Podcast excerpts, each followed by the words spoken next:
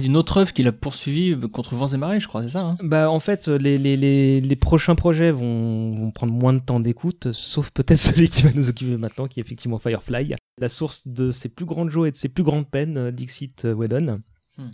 Euh, là, bon, je crois qu'on est tous fans aussi autour de la table, euh, mais ce sera peut-être pas le cas des auditeurs. Donc, si quelqu'un veut se lancer pour résumer très brièvement, bah tiens les garçons. Non. Si. Non, c'est certain. Bah, un western dans l'espace, euh, je pour résumer très bêtement, où tout le monde parle chinois. Littéralement. Euh, une, une équipe de, de, de comment ça s'appelle de bra- euh, pas de braconniers Contrebandiers. euh, braconniers l'espace, sur ouais. La Euh, famille Han Solo dans l'espace. c'est complètement ça euh, Han Solo et ses potes euh, dans un vaisseau euh, qui tombe en lambeaux euh, qui fait des missions qui braque des, des diligences euh, voilà c'est hum, il mêle euh, western euh, l'idée de euh, toute cette thématique de frontières euh, américaines, de, de, de, de, de, de colons, de, co- de, de, hum, premiers hommes, voilà, de conquête de l'Ouest, euh, de pionniers, voilà, c'est exactement le mot que je cherchais, merci elle. Et euh, dans un contexte euh, de SF. euh, SF euh, avec en plus les, les vaisseaux sont pourris, euh, les bases sont pourries, c'est pas c'est du de, tout, de, c'est pas Star de, Trek. de Youth Space, euh, Youth Space, voilà. qui, a- qui a été popularisé par Star Wars. Vous Donc savez on croise, juste pour il y a un truc, c'est qu'on croise deux genres euh, fondamentaux quand même de la culture américaine, qui sont la science-fiction Et le euh, western. et le ouais. western, qui sont deux genres qui interrogent la question de frontières. Tu l'évoquais, mais c'est pas innocent que ce soit ces deux Mhm. genres-là. Euh, bah, tout est parti de deux œuvres que l'auteur a euh, lu et vu et fait fusionner. La première, c'est The Killer Angels, un livre sur la bataille de Gettysburg. Euh, et le deuxième, c'est Outlaw Stars, un western spatial datant de 98, mais bon, là, parce que j'ai pas vu moi personnellement. Comme il devait encore une, il était contractuellement lié à la Fox pour une troisième série, donc il se disait qu'il y avait un beau terreau pour faire quelque chose.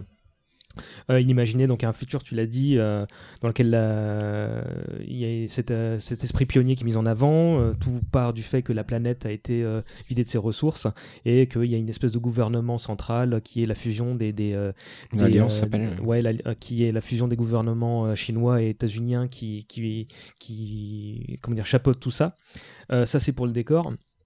Euh, pour Du coup, ils sont dans une autre galaxie quand même, parce que ça, tu l'as pas précisé. Ils ont épuisé les ressources de la Terre, donc ils ont trouvé une autre galaxie où ils ont terraformé les planètes, plus ou moins bien selon euh, si Hmm. elles étaient euh, cool et centrales. je ou savais elles pas que c'était étaient dans une autre galaxie, je t'avoue. Ah bah Si, si, si, c'est ça. Et, euh, du coup, il y, a des- il y a des planètes centrales euh, où le pouvoir de l'Alliance est fort il y a des planètes euh, périphériques où là, euh, c'est beaucoup plus. C'est moins bien terraformé, du coup, c'est moins bien d'y habiter. Et le pouvoir central est moins présent. Mhm. Donc voilà, il y a qu'ils doivent se cacher. Exactement, c'est beaucoup plus sauvage. Voilà. Et on attaque la série au moment où il y a la, la, la fin d'une guerre entre justement ce pouvoir central et en gros c'est vraiment la guerre Et de rebelles, sécession ouais. euh, et les rebelles. Et euh, là, ce que voulait faire Whedon, c'est parler de, de, bah, de, de petites gens en fait. Il voulait pas s'intéresser au conseil des Jedi ou euh, au chef d'une démocratie en place. Et au- euh, il voulait vraiment ce que, ce que, montrer ce que, ce que les, les- la politique faisait justement aux gens du peuple. Et en plus, il voulait faire de la SF parce que pour lui, c'était un genre qui était trop peu présent à la télé ou trop figé. Euh, et du coup, il se lance dans un moment critique, euh, à savoir euh, la, saison 6 de Buffy et la troisième d'Angel. La première, elle est managée par Martin Oxon d'un côté et par Greenwald de l'autre pour, pour Angel. Euh, il lui faut donc un coéquipier, donc ça tombe sur Tim Miner parce qu'il ne voit pas quelle autre personne euh, peut, peut l'accompagner. Il lui dit clairement euh, Je t'embauche, et voilà les clés d'un vaisseau spatial. euh, Miner répond C'est toujours ce que j'ai voulu entendre, hein, donc merci. Sauf que ce faisant, il pioche dans les effectifs de Greenwald qui avait convenu avec Whedon Tu ne prends jamais euh, Les scénaristes. scénariste, ce, qui, ce qui provoque le, le- le départ de, de Greenwald. Pour autant, euh, du coup, en plus, à ce moment-là, il y a Noxon qui tombe enceinte, donc elle quitte temporairement Buffy, donc ils se retrouvent avec trois séries et un seul showrunner. On tombe enceinte de Greenwald d'ailleurs. Ah ouais? Non. Pardon. La rumeur. Je vais bien lancer des rumeurs. C'est ici que la rumeur est née.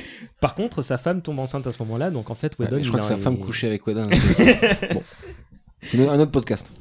Et euh, du coup, euh, Ils il... ont tous accouché au début de la saison 7. Ouais, Parce que c'est pour ça que Drew Goddard raconte qu'il a, ra- qu'il a écrit le premier épisode qu'il a écrit, c'est l'épisode sur Anya, hyper important au début de la saison 7, et dit Mhm. c'est uniquement parce que tout le monde s'est barré de la writer's room, parce qu'il y en a une qui a accouché, puis l'autre sa femme a accouché, d'un coup, Whedon s'est retrouvé, il fait qui fait l'épisode 5 Et j'étais le seul. Ouais, et donc, ils en a écrit plein dans la saison 7. euh, Oui, mais c'est euh, notamment ouais, parce que. Les gars, on parle de Firefly là. C'est vrai. Pardon. On retrouve pas mal d'idées chères à Whedon dans la série, hein, un perso fort caractère qui, qui s'est choisi sa famille. hein, euh, Sauf que c'est un mec. Sauf que c'est un mec, euh, mais euh, chaque membre de l'équipage, c'est un peu une facette de Whedon. Hein. Euh, neuf personnes, beaucoup plus que prévu, composent l'équipage.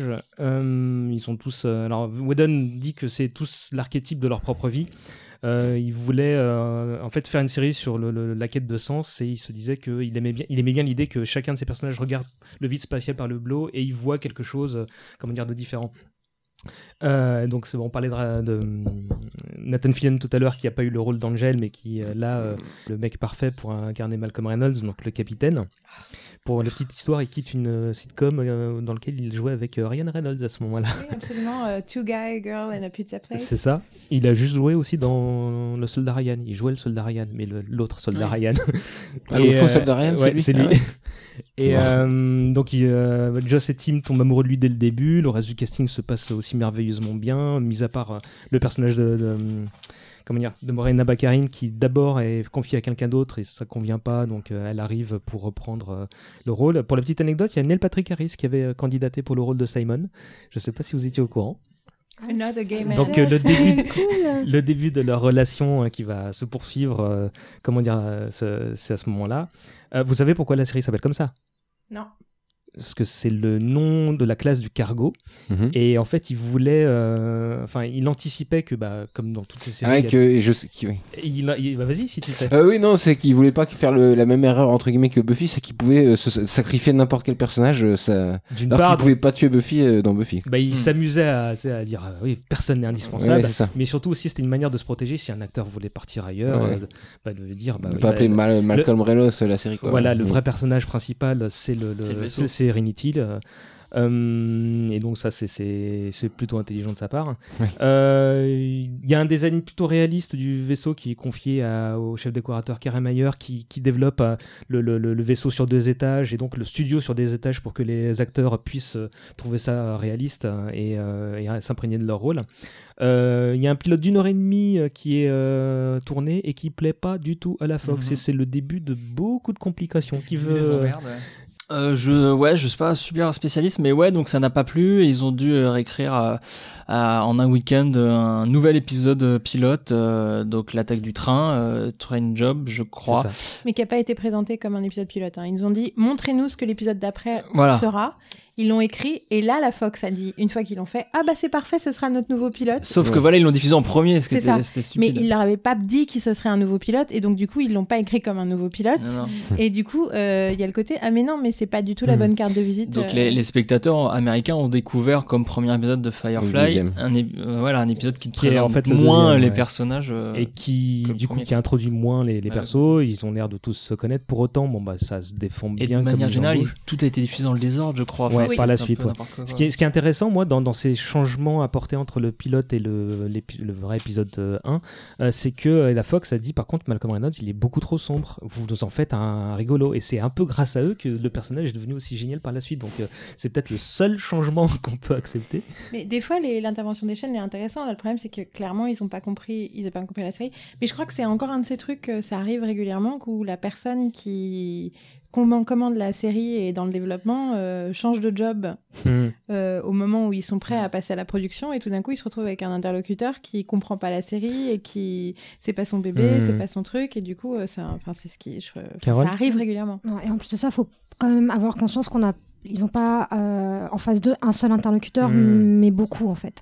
Que quand on propose un scénario à une chaîne, on a déjà plusieurs membres de la chaîne euh, en face de soi et plusieurs autres intermédiaires avant ça qui vont vouloir euh, intervenir dans le scénario et voilà c'est pas juste euh, un auteur ou un groupe d'auteurs qui défend son bébé face à un Mm, individu en face mais face à un système déjà Mais pour autant, c'est un changement qui, qui rechigne pas parce qu'ils se disent, bah, en plus, ils ont l'expérience d'Angel derrière eux où ils ont réussi à installer de la noirceur petit à petit. et ils savent que c'est quelque chose qu'ils peuvent se préparer et ils comptent bien le faire euh, en supposant dans 3-4 saisons, euh, se disent-ils. Donc, le pilote, le nouveau pilote est approuvé et la série rentre officiellement en production. En plus, ils trouvent, euh, comment dire, il y a une série qui s'arrête à ce moment-là, c'est Dark Angel de James Cameron, donc ils- on leur réserve un slot. Sauf qu'au dernier moment, on leur apprend que c'est le, le slot du, Du vendredi, vendredi, soir ouais. qui, qui est, euh, Qui est le pire. bah voilà, bah, bah, parce que les gens sortent, quoi, et donc il y a pas. Puis il y a peu de- Colanta en face. Ah non, Il y a de c'est- ça. Mais c'est qu'effectivement surnommé le Death Slot, Mm. donc euh, le slot de la mort. Et, et les ennuis se poursuivent en plus parce qu'à peine commencé, la, la- la série doit faire face au début de la saison de baseball euh, et ensuite, quand elle reprend, les épisodes, comme tu disais, Sartman, sont, sont diffusés dans le désordre, donc c'est un bordel de bout en bout. Et il y a un truc particulièrement qui a, qui a déçu Whedon, c'est la, la communication faite autour de la série qui, en gros, euh, était. Rien euh, compris à la série. bah, en fait, les, les, les- les commerciaux de la, la, la Fox ont fait Wouhou C'est. c'est- Une comédie dans l'espace. C'est ça, ça va être sympa. Regardez, c'est la famille Han Solo. Et du coup, euh, pour lui, il se retrouvait pas du tout là-dedans et il a fallu s'énerver. Enfin, il s'est énervé plus d'une fois. Bah, surtout, les spectateurs ne se sont pas retrouvés dedans. C'est-à-dire que les gens. Moi, j'ai mis trois ans à la regarder Firefly. Alors que pour le coup, comme je vous dis, j'étais. Au... Je suivais au jour le jour toute la production. Whedon euh, sur internet chez les Américains. Et pourtant, Firefly, personne m'a donné envie de la regarder tellement ça avait l'air d'être euh, Il n'y a pas, pas eu pas la de, même de chose. diffusion française d'ailleurs? Si, Si, sur, sur le câble. Ah oui. Sur Sci-Fi Euh, et même sur Jimmy, je crois. euh. Et euh, donc, bah, bah, le, le début euh, est assez chaotique. Pour autant, il y a des fans qui, représentent, qui répondent présent assez rapidement euh, à ceci. Mais il y a un changement par rapport à Buffy et aux fans qui ont porté la série. C'est que maintenant, les, les, les, les spectateurs ont l'habitude d'aller voir les ratings sur, sur le net pour voir comment a fonctionné l'épisode. Et Mhm. là, en l'occurrence, ils voient que ça va, ça va pas bien. pas. Parce que les 4 millions de spectateurs que fait Buffy et Angel en moyenne, ça convient à une chaîne, comment dire, moins populaire. Mais pour les Negro Networks, c'est c'est beaucoup Firefly est passé sur Fox. Passe ça, Voilà, et en l'occurrence, euh, Firefly fait, euh, fait à peu près ce, ce score-là. Donc il y a un début d'inquiétude, et euh, par contre, euh, il y a quelque chose de vertueux qui se fait, parce que du coup, les, les, les, les, euh, spectateurs qui deviennent fans euh, s'unissent et essaient de, de, de, de faire comprendre à la Fox que, bah, qui, y a des gens qui regardent. qui veulent pas abandonner euh, la série, ils vont faire jusqu'à une collecte pour acheter de la pub dans la presse pour leur dire en gros vous continuez à diffuser, on continue à regarder quoi. Donc ça, ça, ça, ça montre le degré de, de, de, de, de folie de ces, ces gens-là. Et la Fox, qui est habituée à virer les séries au bout de trois épisodes, hein, sont assez célèbres euh, dans la profession pour faire ça à ce moment-là, garde Firefly pendant 10 ou 12 épisodes à l'antenne, ce qui en fait pour eux Un petit peu est moins, je crois, nettement ouais. Mais ils n'ont pas passé tous les épisodes qui étaient en stock. Non, mais ils en ont montré au moins euh, Mm. 10, je pense. Il y en a 14 en tout, c'est ça Et ouais, ouais, c'est ça. Ouais. 14 en comptant le pilote, ouais. Et, euh, il y en a C'est trois qui ça, n'ont pas été au moins trois, ouais, ouais. et bah justement, malheureusement, donc il- la Fox euh, arrête les frais et, euh, et Whedon annonce tout de suite l'information à ses, euh, à ses acteurs équipe, pour qu'ils puissent se retourner. En plus, c'est juste avant le- le- l'interruption, euh, comment dire, de, de, de la pause hivernale.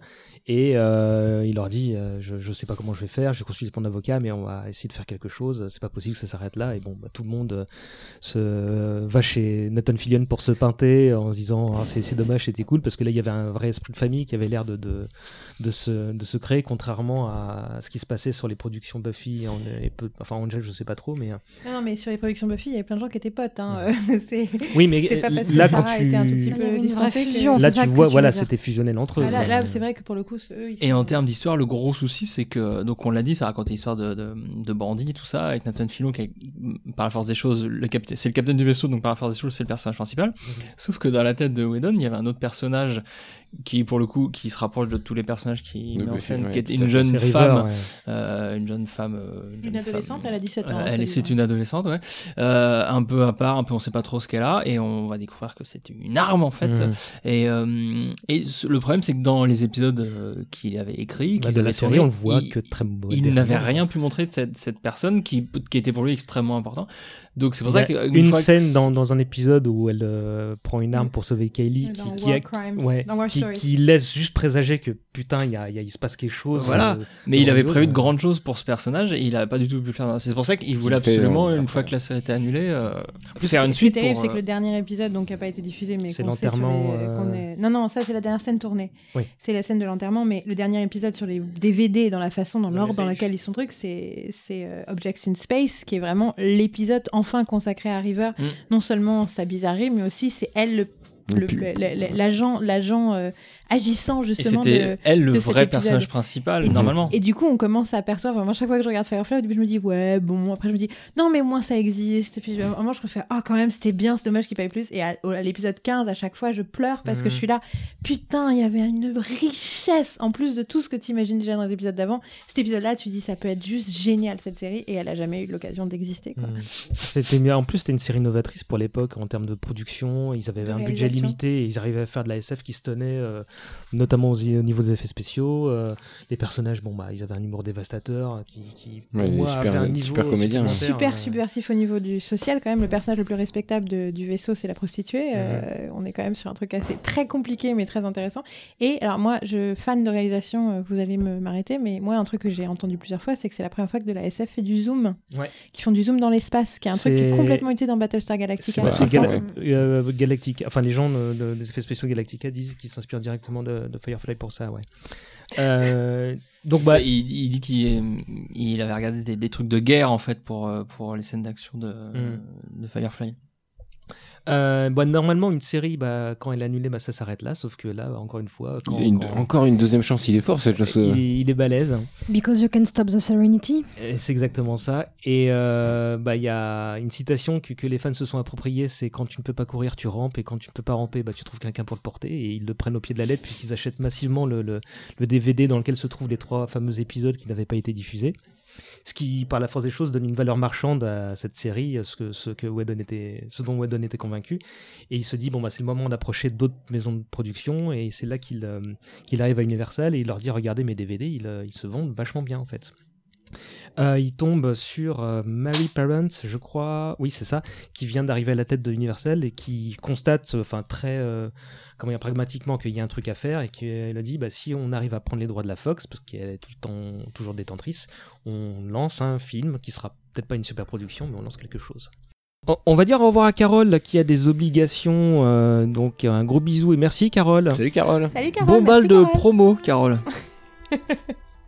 Euh, quelques mois plus tard, euh, Joss a besoin d'une bonne nouvelle puisqu'on lui annonce l'arrêt de Angel et euh, Mary Parent euh, l'appelle pour lui dire que bah, elle a trouvé un arrangement avec la Fox. Le seul petit problème, c'est que ça peut pas s'appeler Firefly, leur Hmm. tentative de reprise.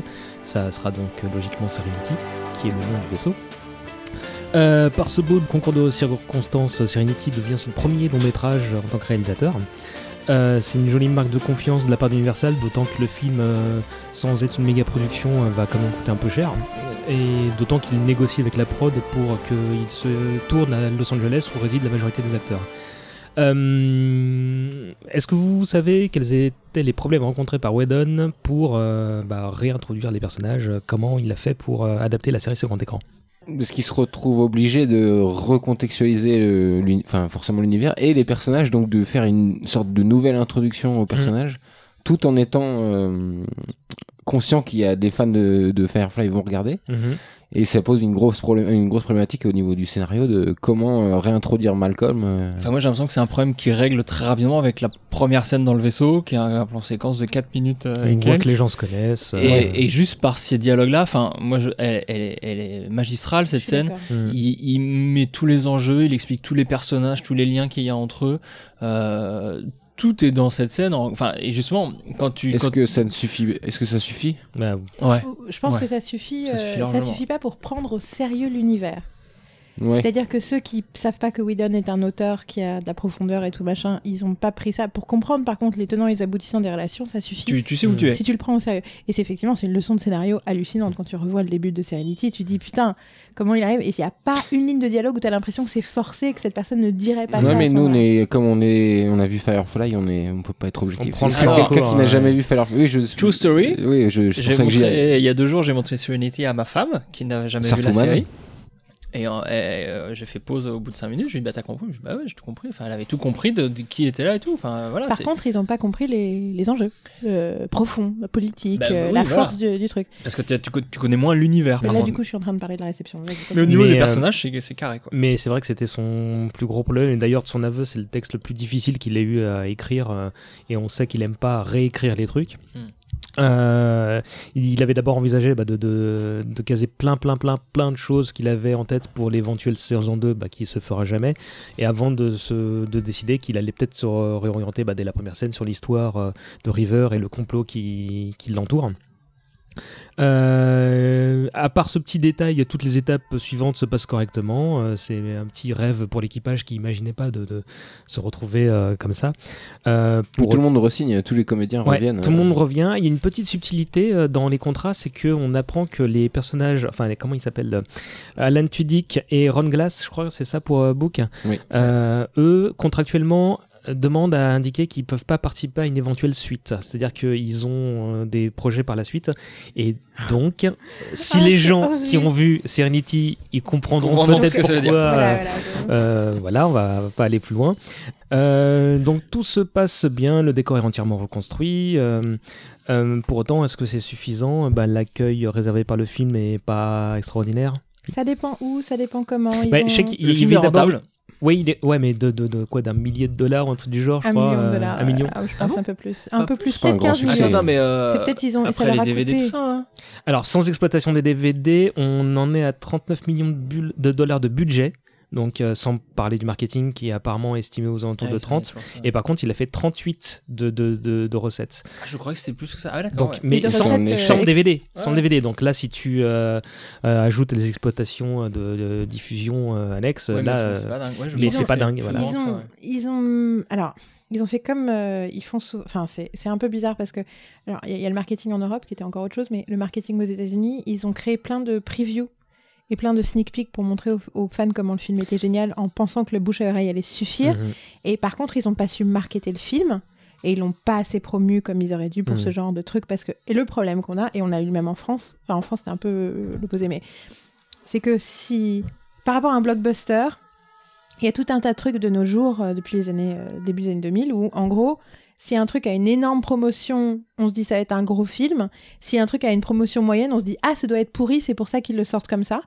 Donc il y a tout un tas de. de, de, de- un peu comme Firefly qui a été mal mar- euh, marketé, Mhm. il y a tout un tas de suppositions que les gens se font et personne ne pense que c'est pour eux. Mhm. Donc euh, il y a eu un travail d'éducation du, du public au-delà des fans hardcore qui n'a pas été fait. Bah si, alors il, il- ça a même, il a même précédé justement la, la promo en elle-même parce qu'ils ont organisé euh, Entre des sneak 30... peeks. Voilà, c'est ça, Mais, mais... c'est pour les fans hardcore, ça, non, non, non, ils, ont fait ça en sorte que ce soit pour le, le grand public parce que ce- cette projection où il n'y avait pas tous les effets spéciaux et tout ça était précédée d'une introduction qu'on trouve dans le DVD euh, de, de Firefly où il les réexplique le contexte, qu'est-ce que c'est et euh, surtout bah, que ce truc devrait pas exister mais qu'il existe parce qu'il y a plein de gens qui l'ont porté. Et là, il Mm. termine sur un truc très drôle, c'est donc bon bah voilà, si c'est euh, si le film est un flop, bah, c'est votre faute en fait. hein, mais, euh, mais Mais- mais mais- dans, dans mes- les recherches que j'ai fait, ils expliquent que c'est aussi euh, comment dire un- quelque chose qui destine justement aux gens qui connaissent pas du tout la Parce série. qu'à l'époque, moi, ce que j'ai lu, c'était à quel point sur les épisodes, les trucs de l'époque, euh, de, de blog de geek, euh, ils en parlaient comme, euh, voilà, il y a que les fans qui étaient dedans. Donc, euh, pas bon. En tout cas, en France, moi, je me rappelle très bien parce que moi, je voulais, j'avais rattrapé juste avant, j'avais vu Firefly. Du coup, j'étais au taquet. En plus, j'étais dans une phase country de en goûts musicaux, donc c'était tombé pile au bon moment. Ah, ça là, arrive, ça je comprends tout et euh, enfin bluegrass pour être exact mais bon Euh, et du coup euh, j'attendais le film j'habitais entre l'Allemagne et la France comme aujourd'hui mais pour des raisons différentes j'étais sur le point de rentrer en France. Et en fait je suis arrivée en France une semaine après la sortie et du coup c'était déjà plus en salle. Je l'ai Je vu suis- en salle, j'étais le seul dans la salle. et j'ai je suis retournée en Allemagne trois semaines plus tard juste parce que ça sortait en Allemagne et je vais pouvoir le voir au moins trois fois au cinéma avant que ça quitte l'affiche. Et ce qui est très drôle c'est que je me rappelle des affiches dans le métro et je me rappelle très bien qu'une grande partie des gens qui ont vu ces affiches se sont dit un film de science-fiction avec personne que je connais, ce doit être une grosse bouse.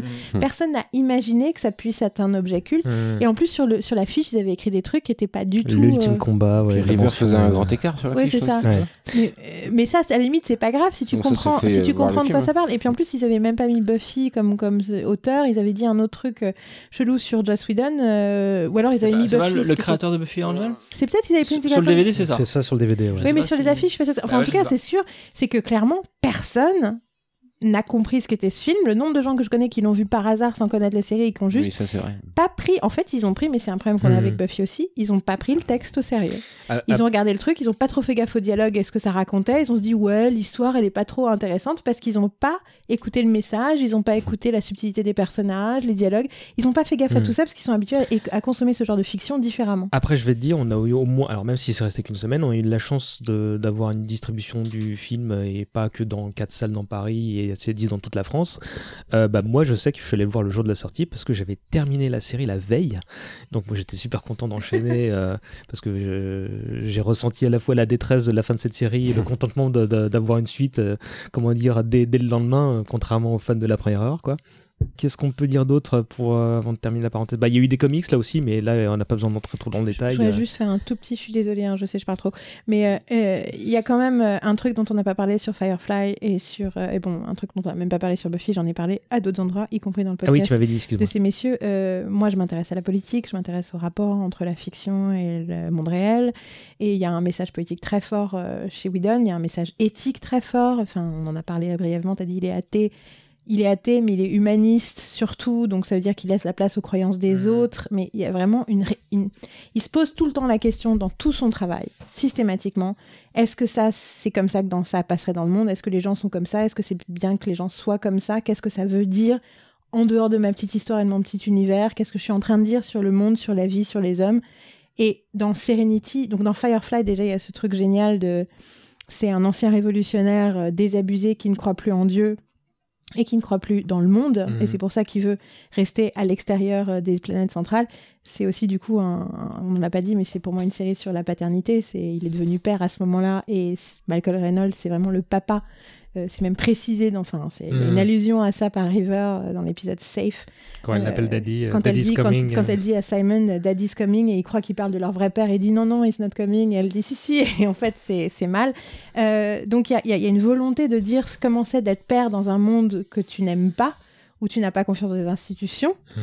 Euh, et quelque part, ce qui est génial dans Serenity, c'est que Serenity a une vraie histoire forte là-dessus, où en fait tout le tournant du film, c'est euh, la réappropriation de l'action politique par le, le personnage principal qui dit cette phrase géniale qui est devenue un, un slogan pour tout le monde, qui est I aim to misbehave. C'est dit, il dit je sais pas ce que vous vous allez faire, mais moi j'ai l'intention de mal me comporter dans le sens je vais aller à l'encontre de ce qu'on attend de moi et je vais faire quelque chose de révolutionnaire.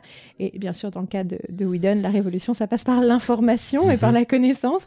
Je ne dirais rien d'autre pour ceux qui n'ont pas encore vu le film. Et ça, c'est typiquement un truc, les gens qui l'ont vu sans connaître le contexte, ça, ce- cet aspect du film, ils ont, ils ont fait, ouais, bon, d'accord, le héros, il dit un truc et tout. Alors qu'en fait, c'est ultra fort. Mhm. Pour lui, c'est de- l'antithèse du personnage, quoi, limite. Euh, ouais, le, méchant dans Serenity, c'est un, un croyant qui croit à tout ce qu'on lui dit dans, en- dans le pouvoir et donc il fait euh, machinalement euh, les choses selon Enfin, les il a règles. foi au système. euh, il a il- complètement foi, c'est un croyant. D'ailleurs, c'est voilà. ça, c'est un croyance. Et Il ne remet pas en question, il ne pose pas de questions, il ne veut pas avoir Et d'informations. et Mal et son équipe euh, ne, ne croient plus en rien, c'est parce qu'ils font n'importe quoi, ils font des choses pas cohérentes même parfois. Et, euh, et c'est ça le, le, le- le combat de- du film. Et en- à ce moment-là, il décide de croire en, en quelque chose tout d'un coup, qui est euh, le fait que la distribution de l'information, de croire dans les hommes en fait.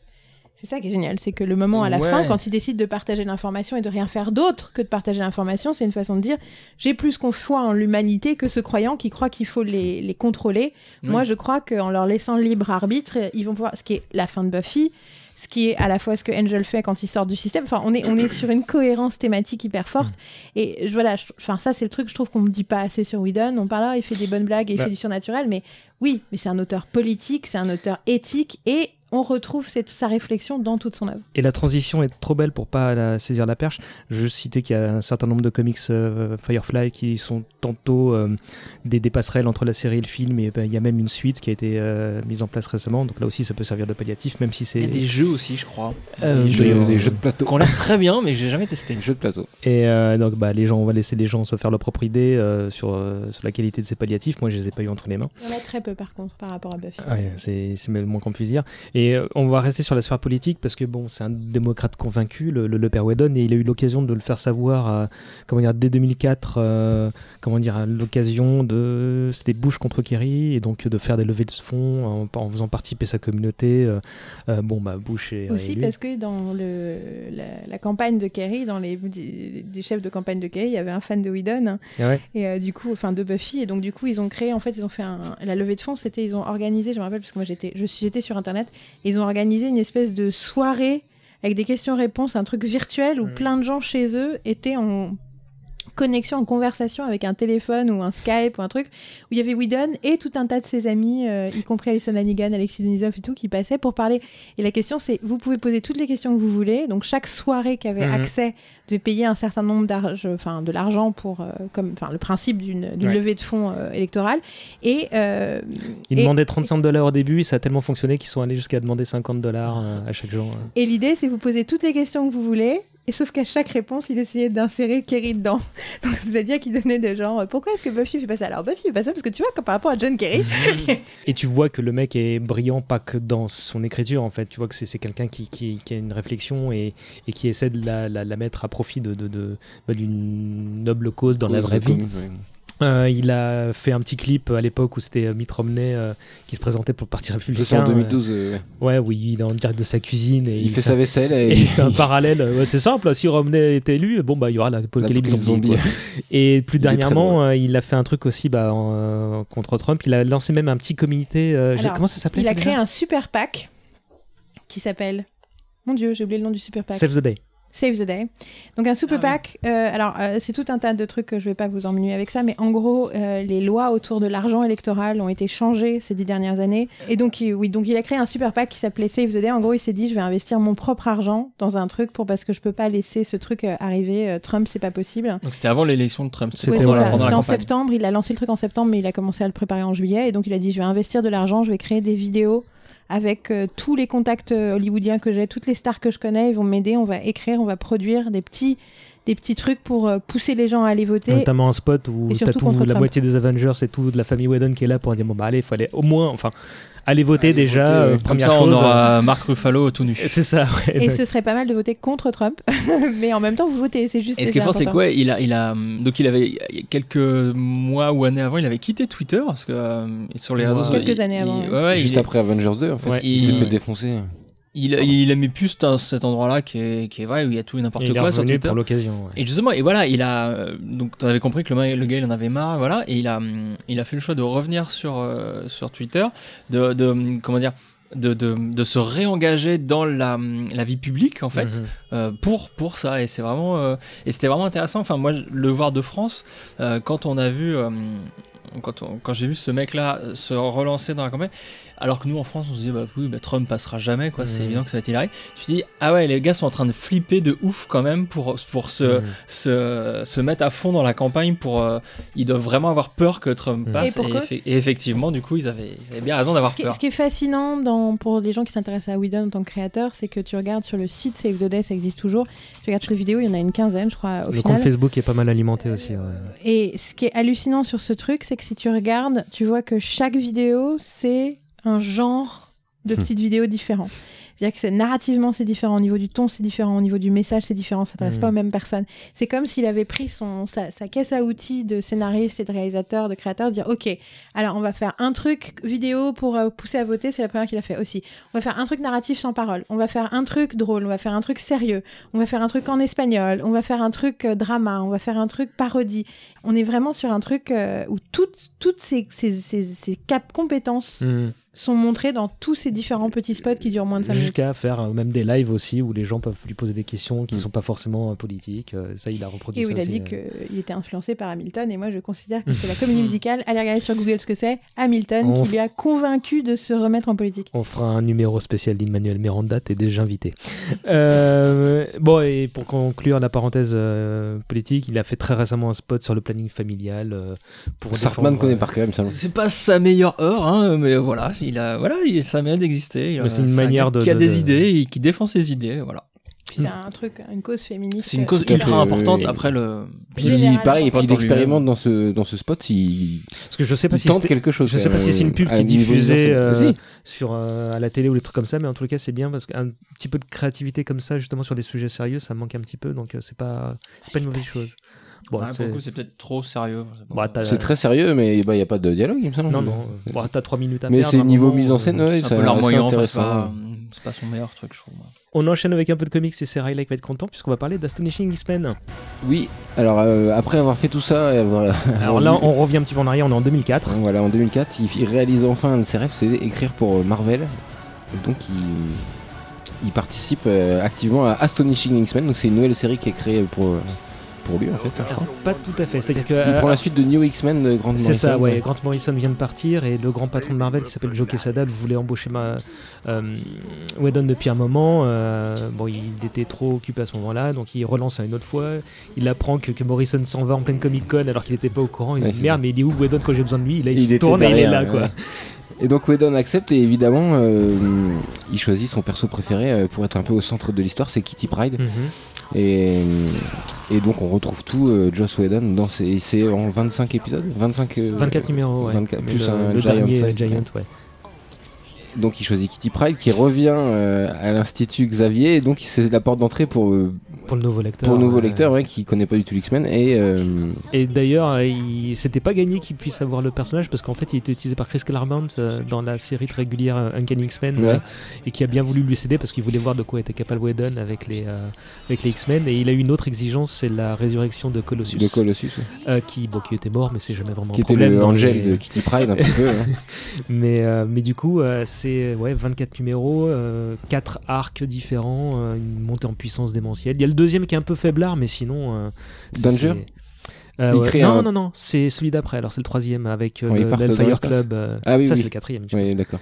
Et euh, ça, c'était un putain de kiff pour si t'es fan de Whedon. euh. Ouais, et puis euh, au niveau pareil de juste les dialogues, c'est pas les mêmes dialogues que dans les autres comics X-Men, ça se sent tout de suite dès que tu lis. Euh, Enfin, il y a une vraie patte, il met sa patte euh, sur les X-Men et c'est très très fort quoi. Et ce qui peut-être ce qu'on disait tout à l'heure, il a peut-être passé là ce qu'il avait pas réussi à faire sur le film ou qu'il a qui qu'on lui a coupé finalement. Euh, là, il, remet tout et il choisit les, les persos les plus emblématiques des X-Men pour former l'équipe. Mhm. Et, euh, Et il- c'est bien dessiné. et c'est très bien dessiné par John Cassaday. Et euh, par contre, il y a eu du retard, parce que je crois que John Cassaday Ouais, mettait ouais, 6 mois entre chaque épisode. C'était une période assez Donc ça a euh, duré très longtemps euh, Ah, je crois que c'était. Whedon qui était en retard parce que euh, les gens disaient toujours ah, Whedon. Non, non, c'est le dessinateur, Non, ouais, là, Cassaday, il a une lui. réputation pour être super en retard encore aujourd'hui. C'est pour ça qu'il bosse un peu moins d'ailleurs.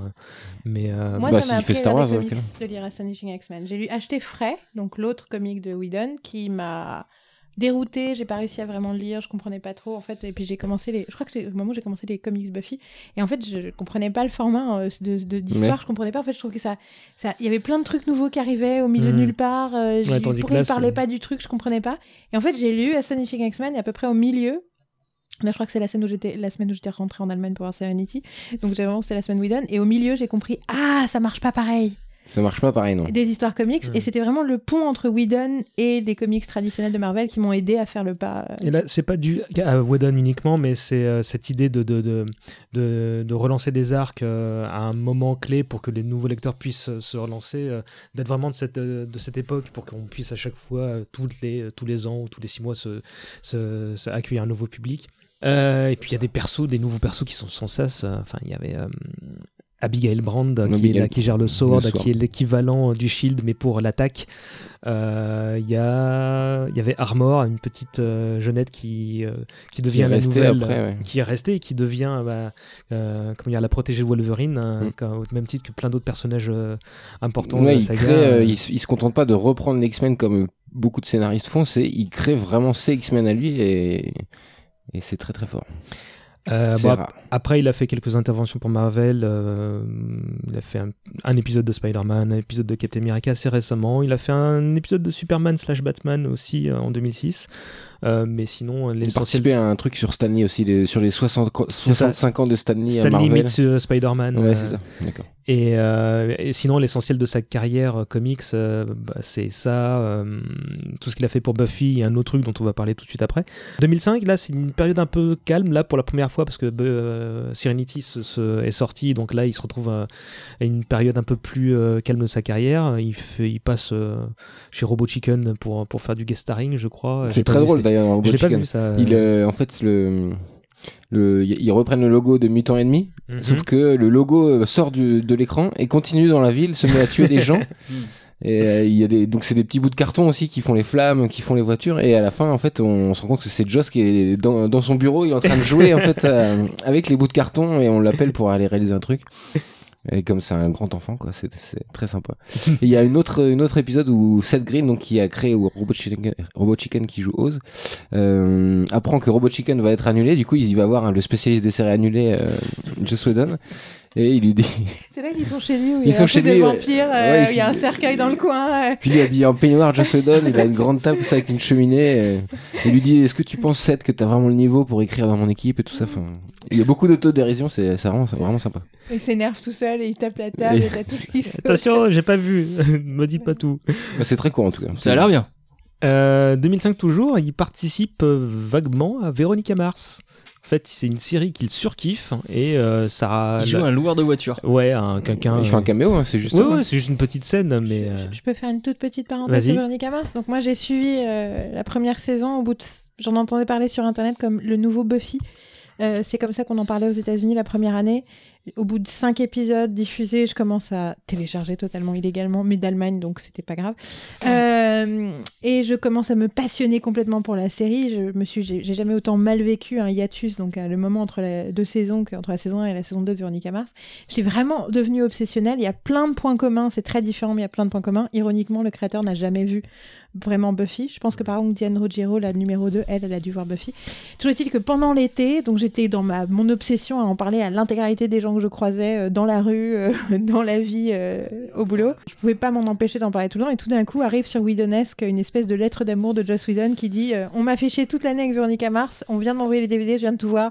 C'est tellement génial. Je Mhm. peux même pas vous dire comment c'est génial. Mon Dieu, mais il faut que vous regardiez cette série, qu'est-ce que c'est génial? Et s'en est suivi toute une série de petits papiers en disant Est-ce que vous voulez écrire pour la série, machin et Et il a dit Ah non, non, mais il fait ça très bien, euh, il a pas besoin de moi, il écrit sa série.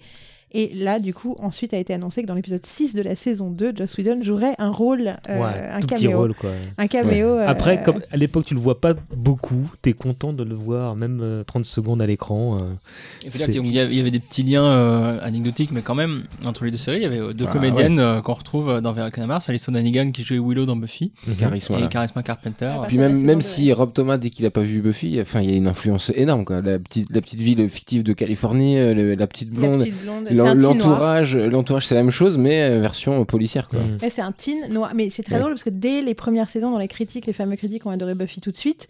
Ils citaient tout de suite le genre, ils ont consacré le nom du genre teen noir, donc Mhm. film noir pour teenager.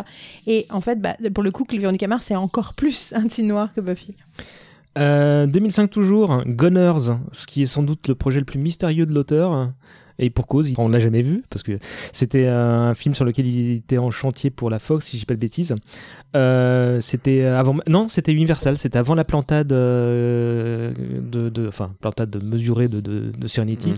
Euh, la, enfin, Universal était intéressé de continuer à bosser avec lui. Il avait demandé de bosser sur, sur les scénarios. Il lui a même empoché un chèque au passage.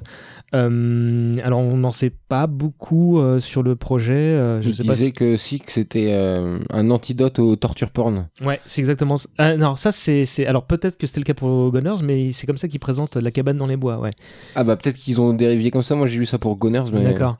Parce que moi, ce que j'ai on a marre de, de Hostel et, et de Saut quoi. ce que j'avais vu, c'est qu'en gros, euh, euh, en- il se confie sur le projet euh, dans le cadre d'interviews en fait, Mhm. et c'est comme ça qu'on apprend euh, bah, qu'il existe, qu'il travaille dessus et qu'il travaille finalement plus dessus, euh, donc avec beaucoup de, de temps entre chaque. Euh, il dit que c'est le, le- bah, comme d'habitude le conte initiatique et très sombre d'une jeune femme avec beaucoup, d'horreur et une certaine grandiloquence, donc là on le reconnaît. Et évidemment, il avait intégré à tout ça une, une certaine dose de female empowerment, hein, parce que c'est lui. Euh, on sait qu'il met longtemps à euh, terminer le script, mais qu'il le termine. Et en gros, c'est les, problèmes que rencontre euh, Universal, puis MGM, parce que le, projet passe de l'un à l'autre. Et le départ de Marie Parent, la nana qui a accepté Serenity, comment dire, enterre le projet. Bon, on imagine qu'il ne doit pas être très très content. 2005 toujours. Euh, il enchaîne, euh, comment dire, sur un- une autre icône du féminisme qui est Wonder Woman. Ah oui, c'est un projet qui a duré longtemps, ça. C'est un Pendant longtemps, on a entendu qui- parler, Joss Whedon va faire Wonder Woman, euh, voilà, et puis ça s'est jamais fait. Quoi. Ça s'est jamais fait. Alors, avant ça, il faut même savoir qu'il avait été. euh, parce qu'en tant que, que scénariste accompli, il a quand même participé, rencontré des gens. euh, une partie de son boulot, ça il a bossé sur à- Batman, sur le reboot de Batman. Alors, il a participé à une réunion. Voilà, il a participé à une réunion où euh, la Warner voulait euh, rebooter Batman après euh, les, les- les catastrophes de Schumacher. Iron Man aussi en 2002. ouais, il ouais, euh, il avait été approché par Marvel à l'époque où Marvel n'était pas un studio studio à part entière, mais, euh, mais vendait ses licences. Et euh, avant même de Wonder Woman, euh, Warner Bros. lui dit Qu'est-ce que tu ferais pour un Batman? Et je dis ah, Je sais pas, faut que je réfléchisse. Il rentre chez lui, il fait Non, je vais pas le faire. Sa femme lui dit Mais ferme ta gueule, c'est Batman, c'est le rêve de ta vie. Il fait Ouais, c'est vrai. Le soir même, il a un pitch, comment dire, à présenter, un truc assez noir, où en gros, il imagine un jeune Bruce Wayne obsédé par la mort suite à celle de ses parents. et puis un jour, il sauve une jeune fille dans l'allée même où ses parents sont morts. Et c'est là qu'il se fait dire Je vais peut-être essayer de, de, changer les choses à mon tour. Il impose un nouveau personnage euh, qui sera la némésis de Bruce Wayne, qui, qui est une espèce de, de, de Hannibal Lecter des temps modernes, et il est super hypé parce qu'il commence à pitcher dans sa tête. Et quelques jours plus tard, il retourne à la Warner Bros. qui fait Ouais, ouais, c'est sympa, on va pas faire ça, merci. et du coup, il, est. Il y a un anglais qui s'appelle Christopher Nolan euh, qui, a, un projet qui a l'air cool aussi. Et effectivement, bah, c'est Nolan qui va récupérer le projet. Euh, et pour autant, quelques années plus tard, donc euh, en 2005, euh, il y a Joel Silver qui est le producteur de la saga Matrix qui vient le, le chercher parce que il dit bah, toi, les, tu sais écrire les filles, qu'est-ce que tu ferais de Wonder Woman? C'est passionnant ça d'ailleurs, hein, quand il en parle, il en dit pas grand chose, mais il dit juste qu'en fait, en gros, ce qui se passait, c'est que plus ça allait, plus le film qu'il avait dans sa tête et le film qu'il voulait, que voulait mm. le studio était différent. Et du coup, tu as un peu un côté par rapport à toutes les défaites qu'il a eues avant. Mhm. Moi, c'est là quand il en parle, pour moi, c'est pas un échec de la mhm. même façon parce que c'est plus un côté. Je vois bien vous savez quoi, les gars, en fait, ça va pas marcher parce que moi, le film que j'ai mhm. envie de faire, c'est pas le film que vous avez envie de faire, donc on va pas essayer. On va juste arrêter. Et, le, euh, pire dans il cette a mis du temps et je pense que c'était heartbreaking ah pour lui, mais malgré tout, il y a quand même une... on voit qu'il est plus au même statut, qu'il est plus en train de, de, se faire bousiller son script ou changer son truc. Euh. Et il y a un truc qui est pire, c'est qu'en fait, il a, il a de super euh, idées. Euh, d'ailleurs, je crois que le scénario est trouvable en ligne aussi là pour celui-là. Et euh, en fait, il, a un nom. Et Sérieusement il y a, ouais, ouais, je crois qu'il y a le scénario dispo. Je sais, pas si, je sais pas si j'aurais le courage de le lire en fait. Euh, il y a, bah, je vais vous donner deux trois éléments que moi j'ai trouvé génial dans, dans, dans, ce qu'on sait du film. Mais la, la, déception qui, qui prime d'abord, c'est que la, la, la, Warner dit non et ils savent pas pourquoi ils demandent à Joel Silver mais qu'est-ce qu'ils veulent à la place et Joel Silver fait ah mais c'est ça le problème c'est qu'ils savent pas ce qu'ils veulent tu vois. Donc c'est pour ça que le projet a été enterré euh, un nombre incalculable de fois et pas que euh, avec Whedon derrière. Mais il y avait euh, quand il en parle dans, dans, les interviews il y avait un, truc qui m'avait mais halluciné c'est que bah là en plus c'est on a une période où Wonder Woman vient tout juste de mhm. sortir version DC Extended Universe. Et, clairement surtout Joss Whedon est en train de diriger la Alors, Wonder on va Woman. on va y venir, on va y venir tout à l'heure. c'est complètement hallucinant. Et Batman, c'est tout. Et, et, le truc, c'est que euh, il avait une idée qui était super forte. Bah déjà, lui, il aurait mis l'histoire du film, de, il en aurait fait une histoire contemporaine. L'idée forte, c'est euh, bah, les, pourquoi l'utilisation. Alors, elle aurait pas eu son, son, son costume traditionnel. Elle avait pantalon, elle aussi, non? Je sais pas, bah, on ne saura jamais. Straczynski avait voulu, euh, sur... il l'a fait d'ailleurs sur les comics. Et le look était super. Et David A. le créateur, dans son pilote aussi qui a jamais été euh, diffusé d'ailleurs, je crois. Il, mettait Wonder Woman en pantalon, je crois. Mm. Il lui a Ce qui avait choqué les fans, bien sûr, qui veulent, qui veulent de la mini Qui lui ont mis, euh, malgré tout, au final, euh, dans la version finale, je crois. parce que le pantalon, c'était dans une photo promo, je crois. Ah bon? Ouais. Ah oui Et. je connais bien mon... ouais, bah, Gros débat, pantalon jupette, hein, attention. Et pour revenir Moi, je suis en short. Je trouve ça. je trouve que c'est le bon. On aurait pu la mettre en short. Euh, l'autre idée euh, forte que j'ai trouvée, c'est qu'il voulait pas en faire un personnage invulnérable et il voulait justifier l'utilisation des bracelets qui, qui, euh, comment dire, qui, qui lui permet de reposer les balles. C'est qu'en fait, la première balle qu'elle se reçoit dans, après avoir quitté la, la, la, l'île paradisiaque, la Témissira, c'est bah, qu'elle non, elle, elle, reçoit la poitrine et elle a terriblement mal. Et c'est la première fois de sa vie qu'elle, a mal. Et donc, il lui crée un traumatisme. Et c'est pour ça qu'il l'a fait utiliser ses bracelets parce qu'elle veut pas renouveler ça. Et donc, j'ai trouvé l'idée super géniale. Quoi les bracelets sont pas dans la BD, non? Ils ont été inventés par la série, c'est pas ça l'histoire? C'est ah là, ah, une bonne question. Ouais, je saurais pas te dire, tiens. Moi, je ne connais que la série avec Linda Carter, que j'étais fanatique quand j'étais gamine. Je tournais sur moi-même euh, à des moments euh, totalement inappropriés. Et ça marchait? Non. Euh, donc il a bossé pas loin de 18, mois dessus pour au final bon, bah, voir son, son script atterrir nulle part. Euh, au final, bon, bah, c'est pas une défaite, comme tu le disais, euh, Yael. Euh, on va continuer à parler de féminisme. Yael, tu connais l'association Equality Now, je suppose? Absolument. alors, c'est rigolo parce que j'imagine que tu parlais du, du speech quand il a reçu le prix et qu'il a fait Entre avec Meryl Streep. Mais en fait, Donc en gros, Equality Now, c'est une association humanitaire euh, pour le droit des femmes qui existe dans le monde entier, qui a été créée par des anciennes étudiantes de la mère de Joss. Alors une et des avocates, euh, Voilà. une sud-africaine je crois et l'autre je sais plus. euh. En tout cas, une personne qui était, euh, voilà, qui a été littéralement influencée, euh, influencée par la mère de Joss et on a appris à vraiment la connaître. Donc les... Alors, il faut savoir que les, les fans de Whedon qui s'organisent depuis un peu les débuts de la série, ils- pour se rencontrer, pour communiquer, ont tout de suite eu une tendance à défendre des trucs humanitaires. Euh, toute petite parenthèse, les gens du bronze du premier forum voulaient se voir et ils ont décidé de créer une fête euh, pendant la saison 2 euh, pour se retrouver et finalement tout, pratiquement tous les gens de la série sont venus, dont Mhm. Joss, et du coup c'est devenu un rituel tous les ans et c'est devenu surtout une, euh, du coup à chaque fois ils faisaient une, une vente, euh, comment, Aux vente enchères. aux enchères d'objets du set et d'objets de, fans euh, pour des bénéfices humanitaires. euh, voilà, les fans de Buffy et de Joss ont très souvent, enfin longtemps soutenu Equality Now depuis très très longtemps même, et c'est devenu vraiment connu par tout le monde en 2005, c'est ça? 2006. 2006, quand ils ont décidé de donner un prix à Joss Whedon, qui a été présenté quand même par Meryl Streep. Et il y a un speech qu'il a donné de remerciement qui est devenu un speech totalement légendaire. que Sur moi, la gravité, c'est ça? euh, voilà, ce que je regarde régulièrement, où en gros il s'amuse à donner euh, toutes les réponses qu'il a pu donner à la question pourquoi est-ce que vous créez de personnages féminins aussi forts? Je vous invite à regarder la vidéo, c'est totalement hallucinant. C'est, il finit par dire effectivement euh, l'égalité c'est comme la gravité, euh, c'est pas un concept, c'est une nécessité. Il a fait un autre speech pour Equality Now beaucoup plus tard, euh, qui par contre a Il été parle du mot féminisme. voilà, ouais. qui a été mal reçu, euh, mal compris, alors que je trouve que c'est un truc très intéressant aussi, où effectivement il pose la question de est-ce que le problème c'est pas de dire que, que féminisme, le seul mot qui existe c'est le mot féminisme, alors que dans le cas de racisme, le mot qu'on utilise c'est l'insulte. Mhm. Et donc peut-être que si on avait une façon de d'insulter les gens qui sont pas féministes, peut-être que ça irait plus plus plus fort. Et donc il C'est une avait réflexion intéressante. ouais, et il avait l'idée du genderiste en se disant merde, Mm. il a regardé sur Google et ça existait déjà. Euh, alors évidemment, on peut dire que c'est misogyne, mais misogyne, c'est. Enfin, euh, enfin, c'est une insulte, Mhm. euh, mais sauf que ça sous-entend quelque chose de plus, de plus j'ai envie de dire primaire que les Mm. problématiques du féminisme, enfin de la misogynie internalisée, c'est plus ça qui nous intéresse. Pour en venir à la, à la première euh, intervention qu'il a faite, où justement il termine son discours par euh, bah, Je veux créer des personnages forts parce que vous continuez de me poser la question, et c'est sans doute la, la, la quote qui revient le plus sur, sur Internet. Mais il faut vraiment écouter le- l'ensemble du speech qui est tout aussi brillant euh, et drôle. Et, pour- et- et il dit un des trucs les plus essentiels, je trouve, de toute son œuvre, c'est que j'utilise, j'aime utiliser les personnages féminins parce que les, les hommes ont plus de facilité à Mm. s'identifier à certaines parties de leur émotionnalité Mm. à travers des personnages féminins. Contrairement à ce qu'on croit, un personnage féminin a un spectre plus large Mhm.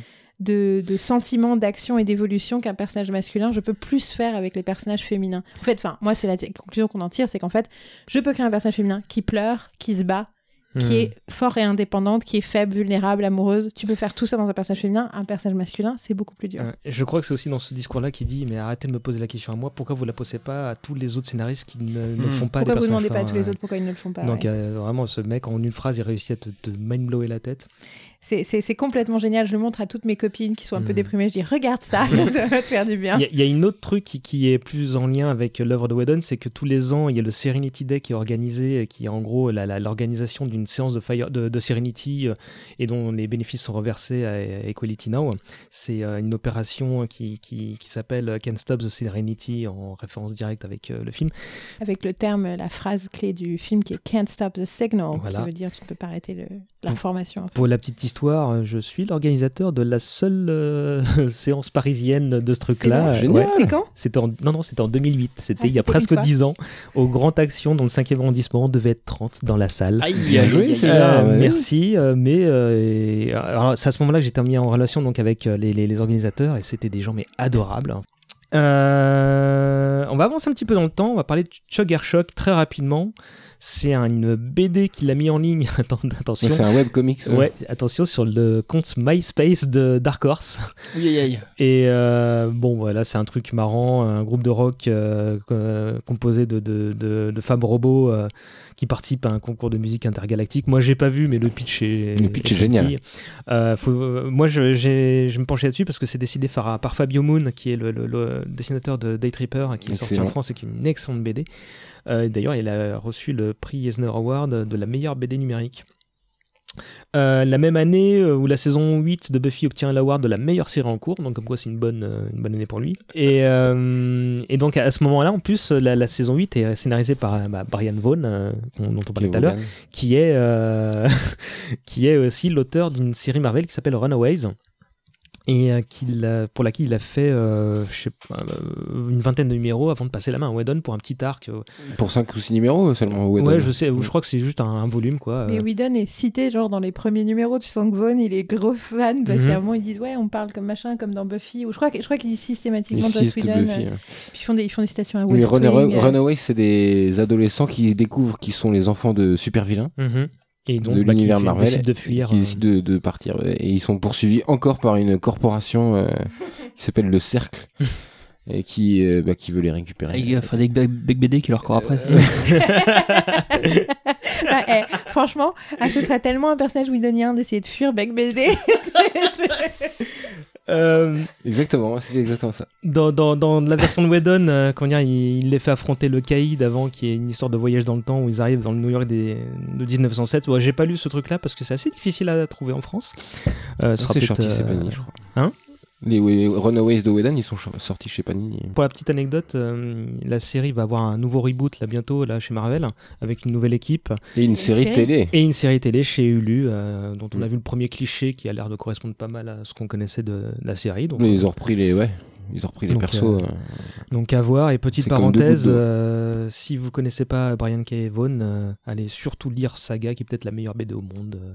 au monde. Ah ouais, tu ouais, vas ouais, voir. très clairement. Ouais. Si vous ne connaissez pas, Si si, bien sûr. J'ai les quatre Mortel. premiers volumes euh, chez moi et j'attends le cet été. C'est c'est ma promesse que je me suis faite Y, à moi-même que je m'en fous de ce qui se passe dans ma vie, dans le reste. Je vais lire Saga. Y le bien. dernier homme, c'est vachement bien aussi. c'est c'est génial. Il fait aussi. que des trucs bien en fait ce mec. Bah, que ça. Il a travaillé sur Lost, tu, tu savais ça Ouais, ouais, ouais. ouais, ouais. Bah, on a tous des traites à payer. Qu'est-ce que Ah, je non, te dis a- Pas du tout, ça. Il a, il a conçu Lost avec. Bref. Euh, 2007. Alors, ouais, il a fait un ou deux épisodes de The Office que j'ai pas regardé. Je sais pas si c'est votre cas. Alors, Alors, si- Il a réalisé. Il a réalisé. Il a ouais. Quoi et, et le- il a fait.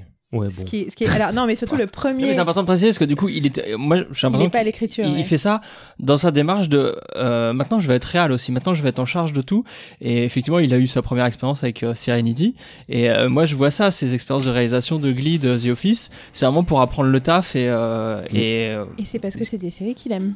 En plus, il adore bien The sûr. Office, Et, ouais. il est, et les gens qui font The Office sont fans de lui. Hein. euh, C'est formidable, euh, The Office. y a- C'est pas pour rien. oui. les, les, les gens qui font euh, du, de la comédie aux États-Unis, ils n'ont pas de mal à aimer Buffy. Enfin, c'est pas du tout. Il n'y a pas du tout les ghettos euh, comme ça. Alors donc le premier. Donc vous avez jamais vu l'épisode, le premier épisode réalisé par Joss Whedon de The Office? Si, si, avec les vampires. Voilà, c'est euh, ça qui est- Dwight qui c'est croit que Jim est un vampire. En fait, bah, disons qu'il y a une chauve-souris qui se, qui se retrouve logée dans le bureau pendant une partie et il y a Jim qui décide de faire croire à Dwight pendant tout l'épisode qu'il est en train de se transformer en vampire. et donc, du coup, ils ont. Enfin, tu vois, du coup, tu peux pas être. Tu sais que les auteurs ils sont fans de Whedon parce qu'ils lui ont pas donné n'importe quel épisode. Ouais. Et la blague, c'est que l'épisode juste après ou juste avant est réalisé par J.J. Abrams. Ah oui. du coup, César, ça il s'en est pas pas prêt à ça. non, mais ça montre, euh, enfin voilà, la- la- la- le côté euh, complètement polyvalent des artistes américains euh, dans un système. Et donc voilà, donc oui, ils ont fait l'épisode quand même, ils l'ont écrit un peu en pensant à Joss. euh. Ouais, c'est sûr. 2008, énorme projet au final pour ce qui devait être quelque chose d'assez confidentiel. Ça s'appelle Dr. Horrible Sing Along Bloy. Bon, là, euh, là, pareil, je crois qu'on est tous euh, ultra fans, mais euh, je pense qu'une mini description s'impose euh, du, du pitch de l'histoire. On va Ouais. revenir sur la production. je sais pas vous, mais quand pendant les quelques mois où on en parlait sans avoir vu le truc, je ne comprenais pas. C'était quoi l'histoire J'étais là, mais attends, je comprends pas. C'est un méchant ou c'est un gentil Mhm. Je comprends pas. Parce que le concept c'était alors un mec qui veut devenir un super méchant, machin et tout. J'étais là, mais c'est le héros ou c'est pas le héros? Mais s'il veut devenir un super méchant, Voilà. ça peut pas être le héros. Je Le comprends pitch, rien. c'est un, super, un vilain qui est pas encore super vilain qui euh, à- rejoindre la qui veut rejoindre. Evil League of Evil. Voilà, il veut devenir vraiment très méchant et sauf qu'il tombe amoureux à la laverie euh, du- d'une euh, Et de Day. amoureux. Oui, il est déjà amoureux avant, exactement. Et euh, donc ça alterne entre lui face caméra qui raconte euh, cette histoire et euh, bah, les phases où il rencontre J'ai oublié son prénom. Donc le super vilain, c'est Neil Patrick Harris. Neil hein, Patrick, le- c'est- oui, on n'a pas dit. Penny. euh, Penny, le, le, Neil Patrick le- Harris qui joue Barney. le euh, Barney de How I Met Your Mother. Euh, Et il y a un- du coup un super héros. Et le super Nathan héros Nathan Fillion, donc, Captain Hammer. le Malcolm Reynolds de, de, de Firefly. Qui est le connard de, de la série parce que lui, c'est vraiment. euh, il, est, il, est, il a l'air con, il est désagréable. alors que c'est et- le, c'est le héros, c'est le Ouais. super le héros super typique. héros de l'histoire. oui. Mais c'est le côté, tout ce côté du super-héros que t'aimes pas. Il arrive, il sourit trop, Voilà. il a rien Et- compris au Et film. tout ça est chanté. Et tout ça est une comédie musicale. Voilà, ouais, c'est ce une comédie musicale en, en, 40 ça dure 45 minutes 40 C'est ça, ouais, c'est trois épisodes de 15 minutes. En fait, euh, ce qui s'est passé, c'est qu'il a été sur le point de bosser sur, euh, sur Dollhouse, dont on va parler tout de suite après, mais il y a eu la fameuse guerre euh, comment dire, entre les producteurs et les, et les scénaristes. Donc la Writer Guild of America était en conflit avec euh, le- le- les représentants de Satan sur Terre, donc les producteurs hollywoodiens. Ils étaient en train de négocier les nouveaux contrats. et ils étaient C'est ça qui, qui, parlait notamment bah, des... des, de- qui parlait de la problématique des webisodes où de plus en plus les auteurs qui étaient payés pour un forfait spécifique, donc comme je reviens ça, tout à l'heure ça, sur le ouais. côté fonctionnaire, Mhm. tout d'un coup se retrouvaient à devoir écrire du contenu pour tout un tas d'autres formats qui n'étaient pas prévus dans leur tr- contrat de base et ils n'étaient pas payés, ils n'avaient pas de droit, Non seulement ils n'étaient pas payés de façon supplémentaire, mais ils n'avaient pas de droit d'auteur en fait, parce qu'on dit que le droit d'auteur n'existe pas, mais c'est pas complètement vrai, c'est des, royalties en fait, Hmm. et ils n'avaient pas de royalties et sur les DVD et sur les trucs sur le web parce que jusque-là c'était tellement pas intéressant Mais euh, parce qu'il n'y avait pas eu beaucoup Internet de ventes de ayant de changé choses. la donne. euh, Et les- la vente de DVD, parce qu'à l'époque, ce qui est très rigolo, c'est que c'était la grosse bataille, c'était sur les DVD, la petite bataille, c'était sur Internet. Entre Ça temps, s'est carrément dix ans inversé. plus tard. Ouais. D'autant que Whedon n'était pas satisfait de, de, de, de la Bah, résolution. personne en euh, fait. hein, euh, Il y a eu les grands trucs, mais tous les gens qui, étaient impliqués dans la grève ont dit que c'était n'importe quoi. Ils n'ont pas, ils ont pas obtenu gain de cause. Ils ont fait 100, 100 jours de grève, ce qui est très difficile parce que ça veut dire que toutes les équipes techniques étaient en grève aussi. Et Mm. enfin en grève, ils n'avaient pas de travail Mm. parce que si t'as, enfin, le- le- un scénario, c'est un ordre Ça a de travail. fortement impacté Si t'as la- pas la- d'heure les de saisons, travail- enfin Bah les ouais, séries de l'époque. Il y a des séries qui n'ont pas eu de, de- de présence pendant une année euh, l'écran et pas que des petites. Hein. Euh, euh, je sais aussi que. Séries qui ont réduit leur nombre d'épisodes pour la ça, saison. Pratiquement, enfin toutes les séries ont réduit toutes, la- ouais. Et ça, un truc pareil, c'était pas arrivé depuis 20 ans, hein, mine de rien. Et euh, donc du coup, il était sur le point de, de- de bosser sur Dollhouse euh, quand cette annonce a été faite. Et par, euh, bah, évidemment, il voulait soutenir les démarches et donc il, il a gelé tout, tout boulot parce qu'en plus, Ah, il façon, était. il pas le choix. il Il, avait fait pas le choix, voilà. euh, Oui, c'est pas, c'est pas hein. comme en France, les professionnels euh, de l'audiovisuel aux États-Unis sont, sont de des, c'est comme des corporations en fait. Mhm. Je sais pas comment oui, c'est définir c'est ça. vraiment ça. C'est des font- corporations comme au Moyen-Âge. Voilà, euh, ils font France. tous partie d'une même team et si euh, les gens décident de faire grève, tout le monde fait Mhm. grève, c'est comme ça. Il faut, faut savoir que Mutant Enemy participe passivement à la grève. Ça veut dire qu'il y a des scénaristes qui, qui travaillent euh, ou ont travaillé avec euh, Whedon euh, et sa team euh, qui le rejoignent pour Mm. aller manifester dans pleine rue. Mais il y a aussi des acteurs et des fans qui sont venus les rejoindre. euh, de Nicholas Brandon à Janice Spencer en passant par Summer Glow et David Fury. Il y avait tout ce petit monde qui était là avec leurs pancartes. Et euh, le plus fort, c'est qu'il y avait des fans qui leur faisaient livrer des pizzas et des donuts. Et, et donc les, les autres poules de scénaristes des autres séries fait Mais il est sympa Whedon à envoyer tout ça. Il fait Non, non, non, c'est pas Whedon, c'est ses fans. Fait, Ils sont sympas les fans de Whedon. il y il avait des. Whedon Days en fait. C'est-à-dire que tout le monde faisait la grève avec son équipe. Et vu que lui, il n'avait pas Mm. encore de studio, donc devant les studios, et vu qu'il n'avait pas de studio, lui, il tournait entre les différents anciens collaborateurs. Donc notamment, il a dit J'ai passé beaucoup de temps avec l'équipe de Battlestar Galactica parce que je devais parler à Ron Moore pendant des heures de toutes mes théories sur sa série et lui tenir, lui tenir la jambe toute la journée. Et il a fait des Whedon Days où tous Mm. les gens sont venus le rejoindre lui euh, devant la Fox. Euh, Et, et donc ça, c'est bah, c'est pendant ce temps-là qu'il a occupé euh, à faire la grève, quand il n'était pas malade.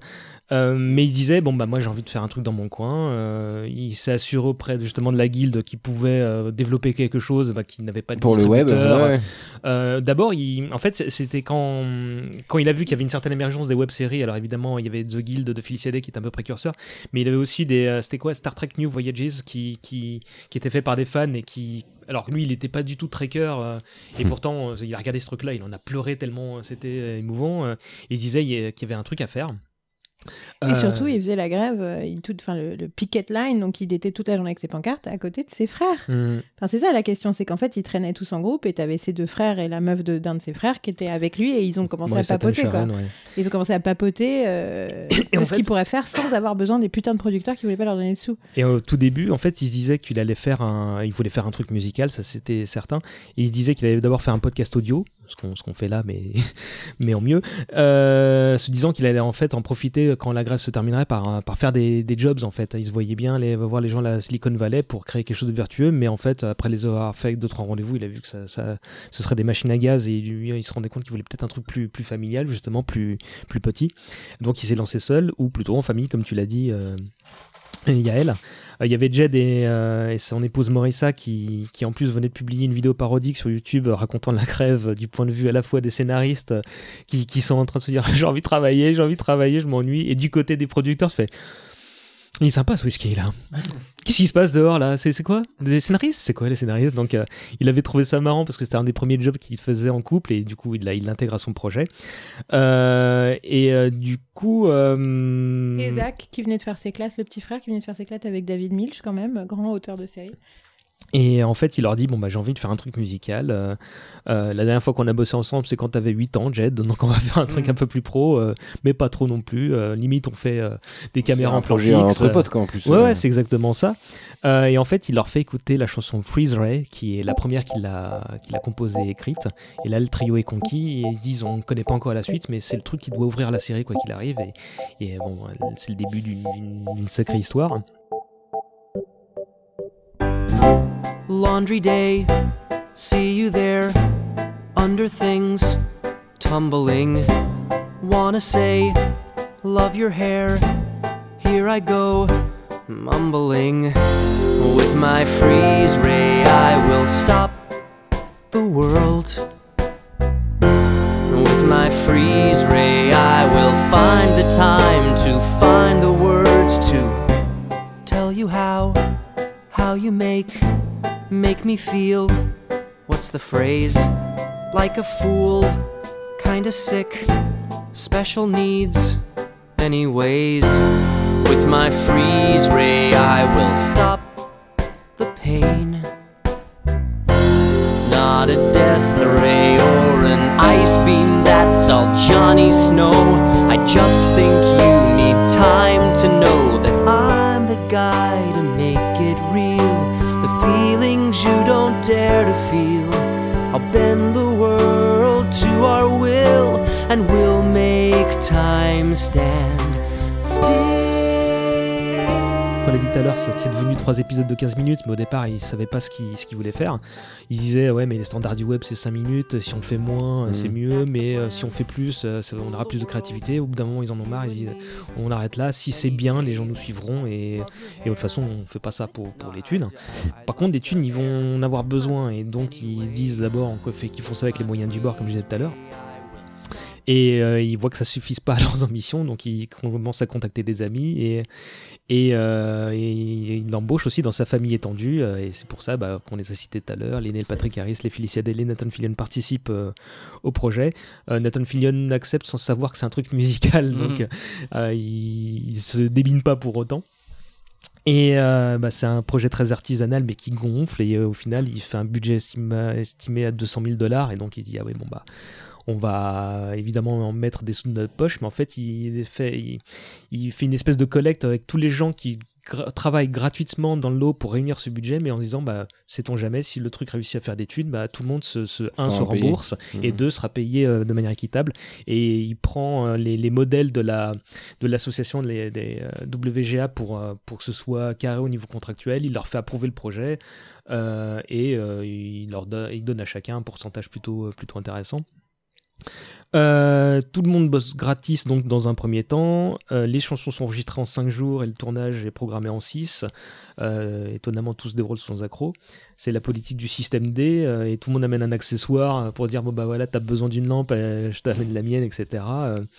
Et euh, il y a, c'est dans le bouquin aussi d'Ami Pasquale, il y a Simon Albert qui joue Moist, qui, qui ensuite a cartonné dans Big Bang Theory, qui dit euh, Moi, quand je demande un service, c'est genre pour utiliser euh, le salon pour une scène de fête. Quand, quand Joss il demande un service, il réussit à louer un studio chez Universal et emprunter un cheval, quoi.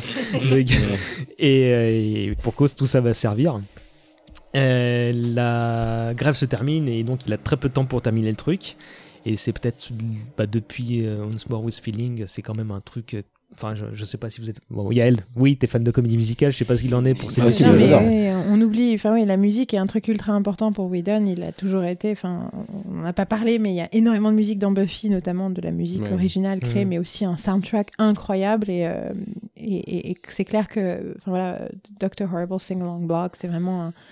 Freeze Ray, c'est une chanson sublime. Plus, son, enfin, son frère Jed, avant d'être scénariste, il est compositeur, Mhm. donc euh, il a contribué à certaines des musiques et il a fait l'orchestration, ce qui est pour ça que l'orchestration est meilleure que dans What's Wrong with Feeling. Après, la blague, c'est qu'au niveau musical, purement comédie musicale, qualité de comédie musicale, Commentary is a Musical, Et encore mieux. est On va le commentaire audio du DVD est en fait nettement plus sophistiqué, Mhm. avancé, Mhm. hallucinant en termes de qualité d'écriture et de musique. Je Et j'ai l'impression que c'est le truc. Et c'est- mais en fait, enfin moi je l'ai pas vu non plus, je l'ai je l'ai écouté. En fait, tu peux l'acheter euh, en CD. Et en, bah, tu vas, tu vas, tu vas pleurer en fait parce que c'est l'œuvre la plus Whedonienne qui existe. C'est le truc, euh, c'est le truc ultra méta sur l'industrie, sur comment c'est que ça raconte. C'est des chansons thématiques autour de la création de Dr Horrible, mais qui parlent de plein d'autres choses, qui parlent de, de, de la tragédie du créateur qui à qui on n'arrête pas de demander d'expliquer son processus, qui parle du fait qu'il n'y a pas d'asiatique dans les films, qui parle de comment se sentent les seconds rôles, tout petits rôles qui ont une phrase et qui ont rien à dire. Euh, comment se, par- se sentent les jeunes premiers qui ont un nouveau truc, comment est-ce que se passe l'équipe de tournage, la chanson Ninja Ropes entre Nathan Fillion, Jed Whedon et Neil Patrick Harris sur, sur les amitiés de tournage, c'est incroyable. Et donc du coup, oui c'est bien Dr. Horrible, mais c'est moins bien que le commentaire audio. Eh ben écoute, euh, je suis convaincu. Euh, si quelqu'un entend ce podcast parmi mes amis et si vous possédez mon Blu-ray de Dr. Horrible, j'aimerais bien le récupérer. Euh, ce qu'on peut dire, bah, c'est que c'est un carton euh, critique auprès des fans de Whedon qui euh, savaient pas ce que c'était. Il y, a un- il y a un teaser qui fuite, ils disent oh c'est génial et ils apprennent que dans un second temps, alors qu'il n'y a pas encore de site internet, qu'il y aura trois épisodes diffusés respectivement les 15, 17 et 19 juillet. Le 20, tout est enlevé pour atterrir sur iTunes et les plateformes payantes et ça fait un carton. C'était numéro un sur les ventes iTunes en, en tant qu'épisode, Mhm. alors que le site, donc en fait le site c'était le mardi, le premier épisode est mis en ligne. Le, à partir du jeudi, le deuxième aussi, le samedi, le troisième, et dimanche soir, on enlève tout. c'est ce que j'ai dit. Oui, oui, mais samedi, c'était déjà numéro un sur iTunes. D'accord. C'est-à-dire que quand les trucs étaient disponibles gratuitement, mais tout le monde avait déjà acheté et fait sauter le truc en pré-vente, c'était déjà numéro 1, d'accord, ok. Euh, C'est ça, c'est complètement hallucinant. C'est-à-dire qu'ils ont explosé les scores avant même que ce soit nécessaire de l'acheter. Il y a eu un prix Hugo, euh, il y a eu, euh, qui a même Damien euh, à Battlestar Galactica, Emmy Awards.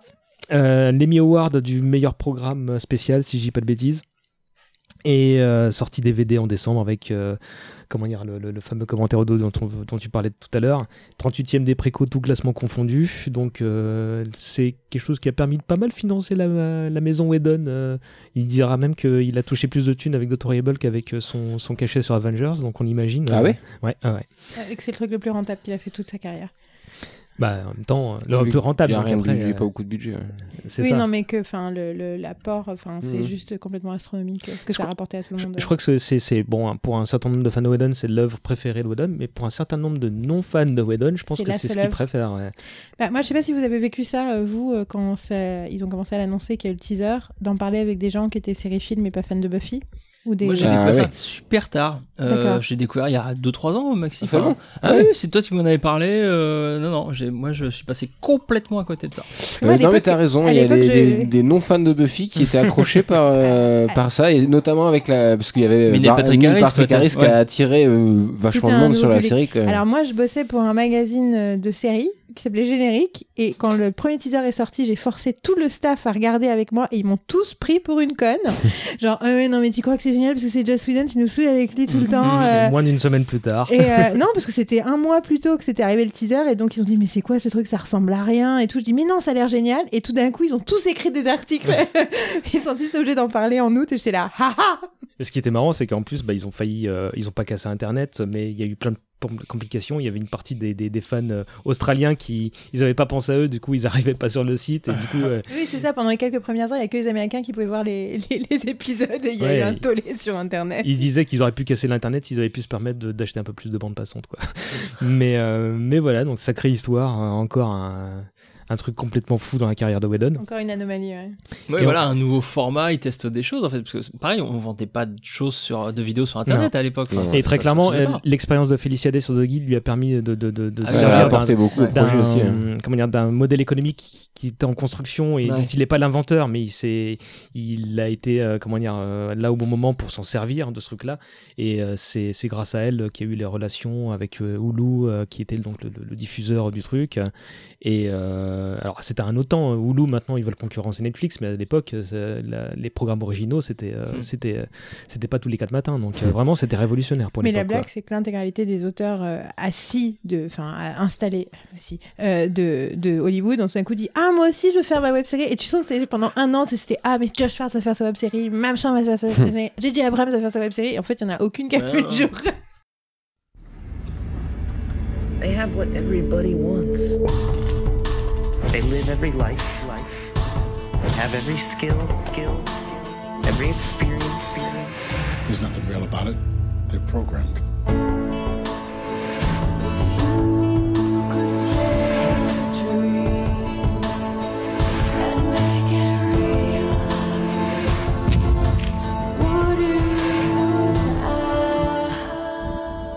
Did I fall asleep? For a little while. Dallas en 2009. Alors comme on disait, c'était un projet qui avait été annoncé avant que commence la grève des scénaristes. Euh, tout était parti d'un Deux déjeuner. jours avant. Je peux te le dire, deux jours avant. Elle est précis. Euh, tout était parti d'un déjeuner entre Joss et Elisa Dushku. Euh, après True Calling, euh, l'actrice euh, avait enchaîné plusieurs petits films très moyens, on va dire ça comme ça. Euh, et son ex-employeur lui disait qu'elle méritait largement mieux. Et comme personne ne lui proposait quelque chose digne d'elle, il se dit bon bah on va réfléchir ensemble et on va Elle développer était quelque sous chose. contrat avec la Fox. Elle était sous contrat avec la Fox et elle devait développer un prochain projet et elle voulait pas que ce soit quelqu'un d'autre qui l'écrive, quelqu'un en qui elle n'avait pas confiance. C'est pour ça qu'elle l'a emmené Je déjeuner. l'ignorais. Elle, elle a fait venir, ouais, elle a fait venir Elle était dans le sous projet. elle en avait un fait. projet de développement avec la. Fox qu'elle avait commencé avec True Calling.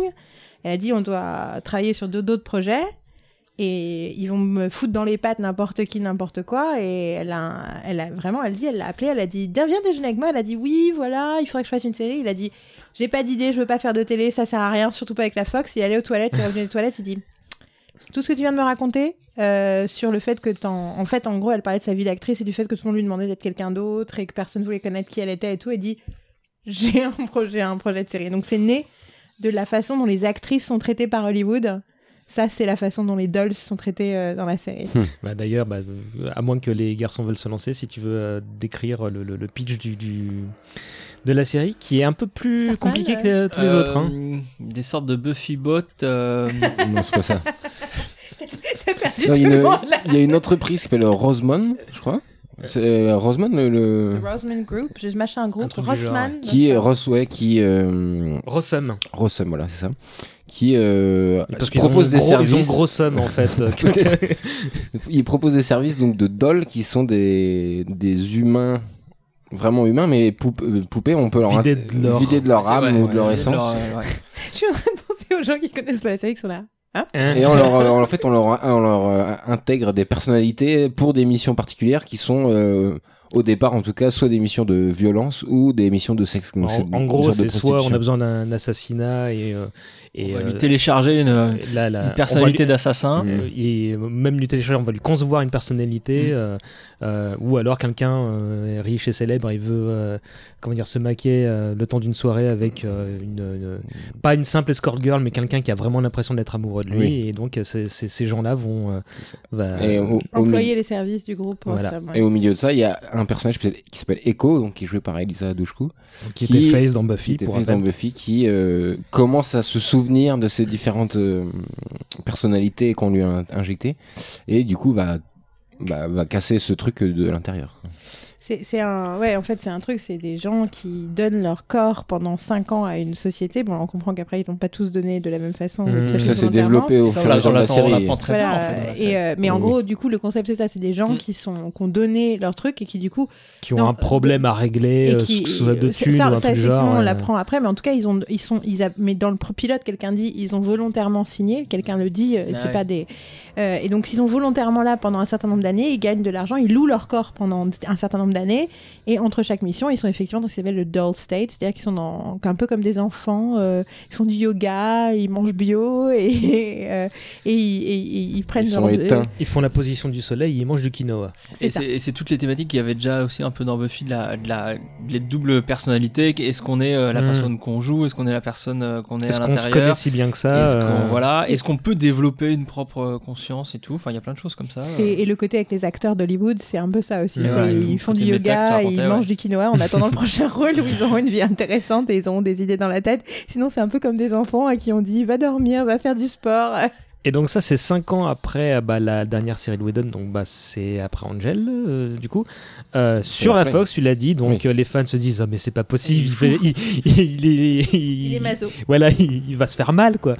Et, euh, et en fait, la Fox, bien que le pitch de la série soit assez complexe, euh, euh, bah, commande 7 épisodes d'un coup. Et Euh, dynamite entièrement la série. Ouais, et très tôt, les problèmes foulée. commencent. Ouais, ouais. Il y a, bah, déjà, je crois qu'il y a un refus d'un pilote. euh, Donc il y a un premier pilote.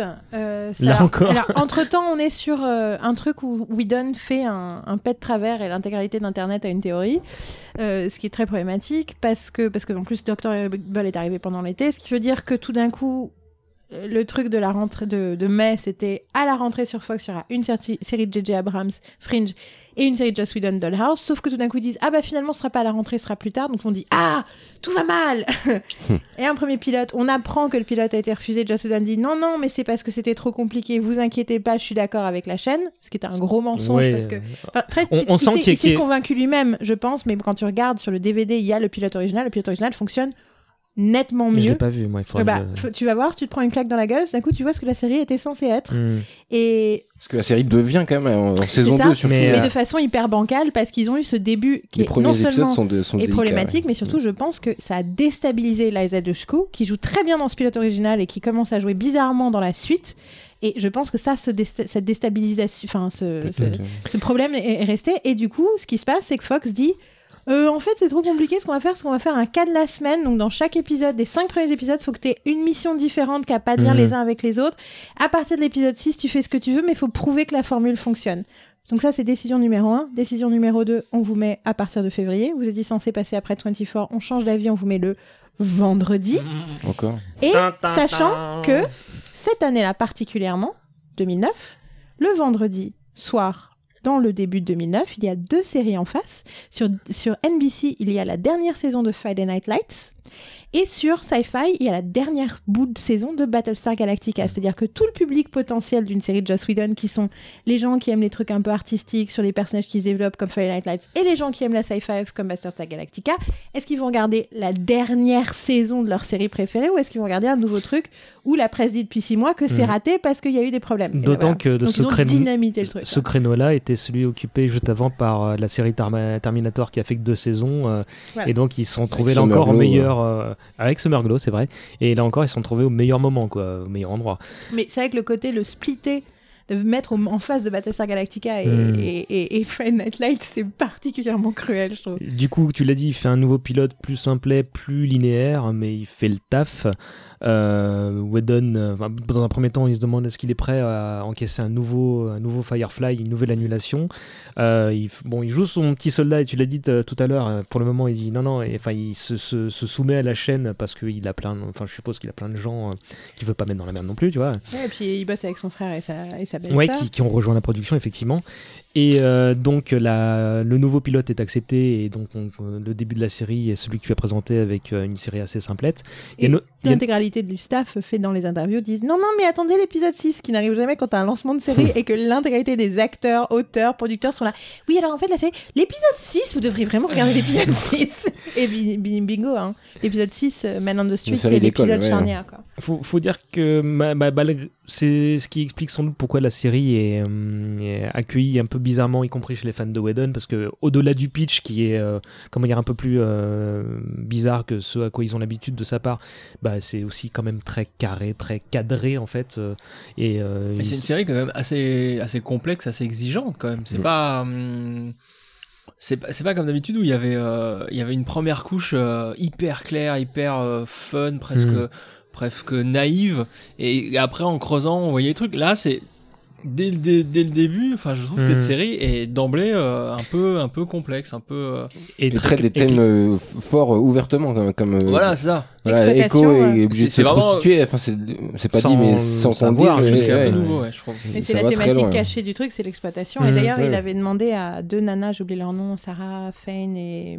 Ah, qui font équipe, euh, qui étaient sur Angel, qui étaient sur Buffy, qui ont fait plein de trucs après, euh, depuis. euh, et elles deux, euh, il les a mis en showrunneuse de la saison 1 en disant. Et elles ont dit elles-mêmes, non, mais en même temps, elle n'était pas showrunneuse, c'est Joss Whedon qui est le papa, quoi. Mhm. Enfin, quoi qu'il arrive. Mais il les a mis deux nanas exprès parce qu'il s'est dit, putain, c'est un truc qui touche tellement près à l'exploitation des femmes Mm.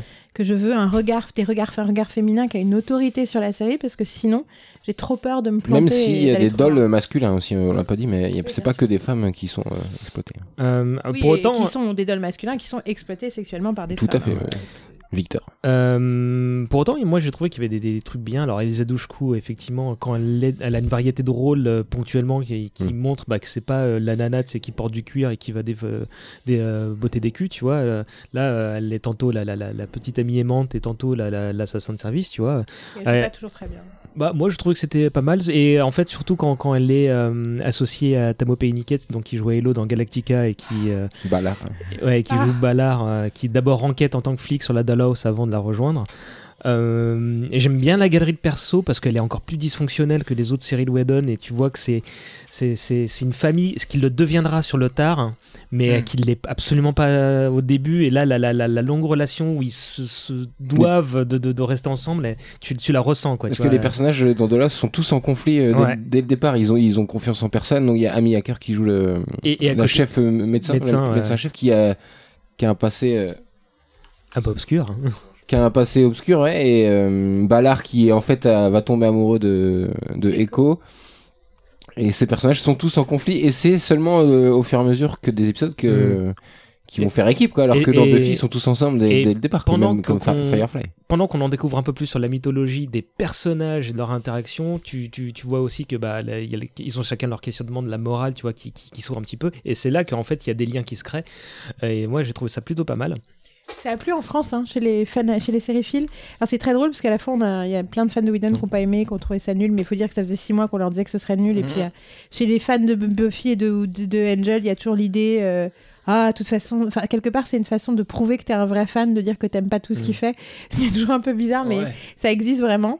Et euh, par contre, chez plein de sériphiles qui n'ont jamais regardé Buffy Angel, eux, ils ont été hyper surpris par la force de la proposition Mhm. euh, Bah, chez, chez les critiques On peut français. dire tous qu'on est d'accord que c'est une excellente série Oui. ou, euh, je trouve que Excellente, je sais pas, mais, hein. Enfin, moi, je trouve que c'est au niveau du jeu, c'est vraiment problématique et dans les premiers épisodes et en général, elle, elle est problématique. Il y a plein de moments où j'y crois pas. Mm. J'adore plein de trucs, mais il y a plein de moments où j'y crois pas et moi- je sors de la série. Moi, j'ai suivi ça avec beaucoup de plaisir euh, Ouais, pareil, en temps ouais. réel. euh, Et après, voilà, il y a eu des galères de. Enfin, tu allais peut-être y venir, mais il y a eu des galères de production aussi qu'on fait. Ouais, on, on va pas y mettre 30 ans, mais en gros, ouais, il y a une saison 1 donc, qui, qui arrive fait, à terme et qui est renouvelée. À chaque, moi j'avais l'impression, je suivais cette série à chaque, euh, chaque, chaque semaine et chaque semaine j'entends des infos comme quoi ça va être annulé, ça va être Mmh. annulé, ça, va être annulé. Bah, il y a aussi avait- la mythologie comme quoi Whedon il a On pas avait l'impression que, que, ouais, déjà la saison 1 que ça serait la fin. on a l'impression que c'est un mec qui se balade tout le temps avec 14 épées de gamme il y a eu un miracle, il y a eu une saison 2, mais on se en disait. euh, savait Fox a uniquement, ils l'ont dit ouvertement en truc de presse, nous avons renouvelé Dollhouse car nous ne voulons pas recevoir les mêmes lettres d'insultes que nous avons reçues à la fin de Firefly.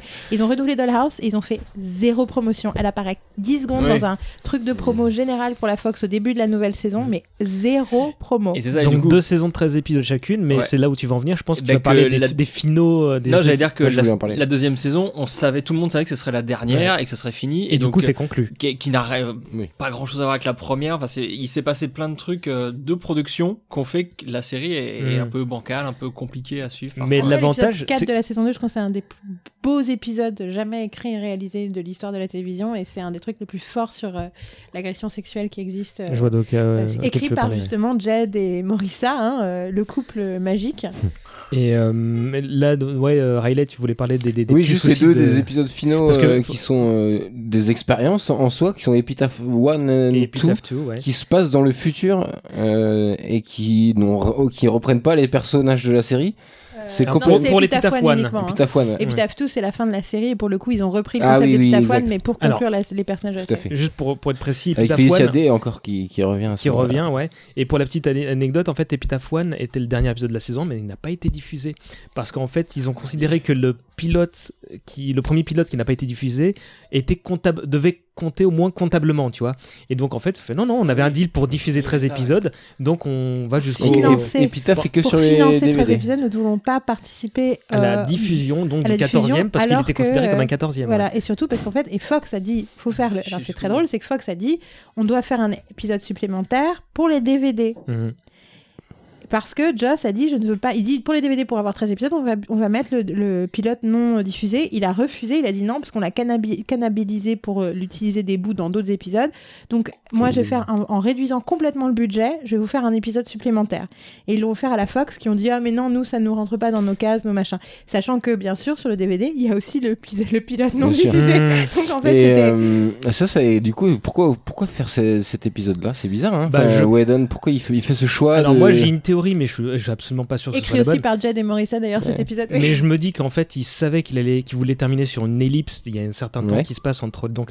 Alors, Epitaph 1 termine la saison 1 et n'est dispo que sur le DVD. Epitaph 2 termine la saison 2 et la suite d'Epitaph 1. Vous me suivez? Oui. C'est 10 ans après la. ce Voilà, il y a une série. sacrée ellipse. Et donc, avant ces deux épisodes euh, finaux, euh, la saison 2 se termine sur un, statu quo. Et c'est clairement cette ellipse qui se passe 10 ans plus tard qui conclut la série. quoi.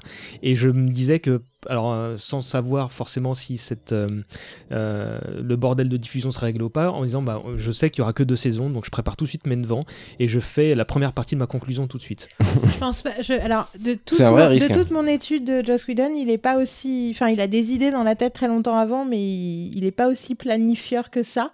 Je pense que ce qui s'est dit tout d'un coup, c'est que est-ce que ah mais j'ai pas les moyens de faire un autre épisode. Du coup, du coup, faudrait. C'est comme ça qu'il le raconte aussi, de ce que j'avais lu. Du coup, faudrait réduire le budget. Mais si je réduis le budget, je peux pas tourner pareil. Mais si je tourne pas pareil, du coup, faut que comment je pourrais tourner? Il dit ah, mais alors du coup, je raconte pas tous ces trucs-là, mais du coup, je raconte d'autres trucs. Puis je fais un truc sans lumière avec un petit machin. Ah, mais du coup, je fais en, en- en caméra à l'épaule. Ah, mais du coup, et en fait, Avec et tout des d'un coup, comédiens il pas a, chers. il a vu l'épisode dans sa tête. Et il dit mais alors pour euh, justifier ça, faudrait que je fasse des machins. Mais alors du coup, des flashbacks et des euh, Et d'un coup, il a dit putain, ce truc, ça va être génial. Et donc, il l'a pensé, il a fait écrire par Jed et Morissa, avec en plus tout un tas de trucs très Fireflyien où les gens utilisent d'autres termes. Enfin, il a créé un nouveau langage, comme un argot qui serait développé dans les Tout à 10 fait. ans qu'on suivi, qui est assez génial. hein. Bon, c'est dans, du coup, c'est 2019, donc on va voir en 2009 si les gens parlent vraiment comme dans, comme dans Epitaph 1. Et du coup, tout d'un coup, il s'est dit, mais avec cette formule, je peux toutes les idées que j'ai, que je ne peux, à mon avis, hein, c'est une fois de plus, c'est la psychanalyse que je suis en train de faire, toutes les idées que j'ai de fulgurance, de moments entre deux personnages que pour l'instant j'ai pas la place d'installer. Je sais pas quand est-ce que ça peut arriver, mais je vois par exemple cette scène entre Topher et la et Olivia Williams euh, où il, elle, euh, où elle, euh, où il est devenu fou et elle essaie de, Et de le- revoir, de le réconforter. Non, avant qu'elle le dise au revoir, bon, quand, ils d'accord. sont- quand, il est, quand il, est, il, est, il est séquestré dans Mm. sa, sa, sa pièce, et elle essaye de le consoler et tout. J'imagine bien Whedon avoir cette image dans la tête et dire Mais comment est-ce que je vais faire pour arriver jusque-là? Et là, il se dit J'ai même pas besoin de le justifier, je montre juste et je jette toutes ces images. C'est un truc de scénariste, ça. Tu sais, t'as des, t'as des fantasmes. Tu Mm. imagines un personnage et t'imagines un truc qui peut se passer cinq ans plus tard. Et là, ces fantasmes-là, il les a tous mis et il a dit. Voilà. Et en fait, ça a complètement changé la production de la saison 2. Parce que du coup, toutes ces méthodes de tournage qu'ils ont, qu'ils ont fait pour cet épisode-là, ils les ont adaptées pour la saison 2 et du coup, ils ont pu faire la saison 2 de façon beaucoup plus dynamique. Quoi qu'il en soit, du coup, avec Epitaph 2, bah, il raccorde pas mal les wagons. Et donc, euh, deux saisons, de 13 épisodes chacune, sans compter donc les épisodes non diffusés. Euh, donc, un, un truc euh, clairement secondaire dans la carrière de, de Whedon, mais qui se regarde.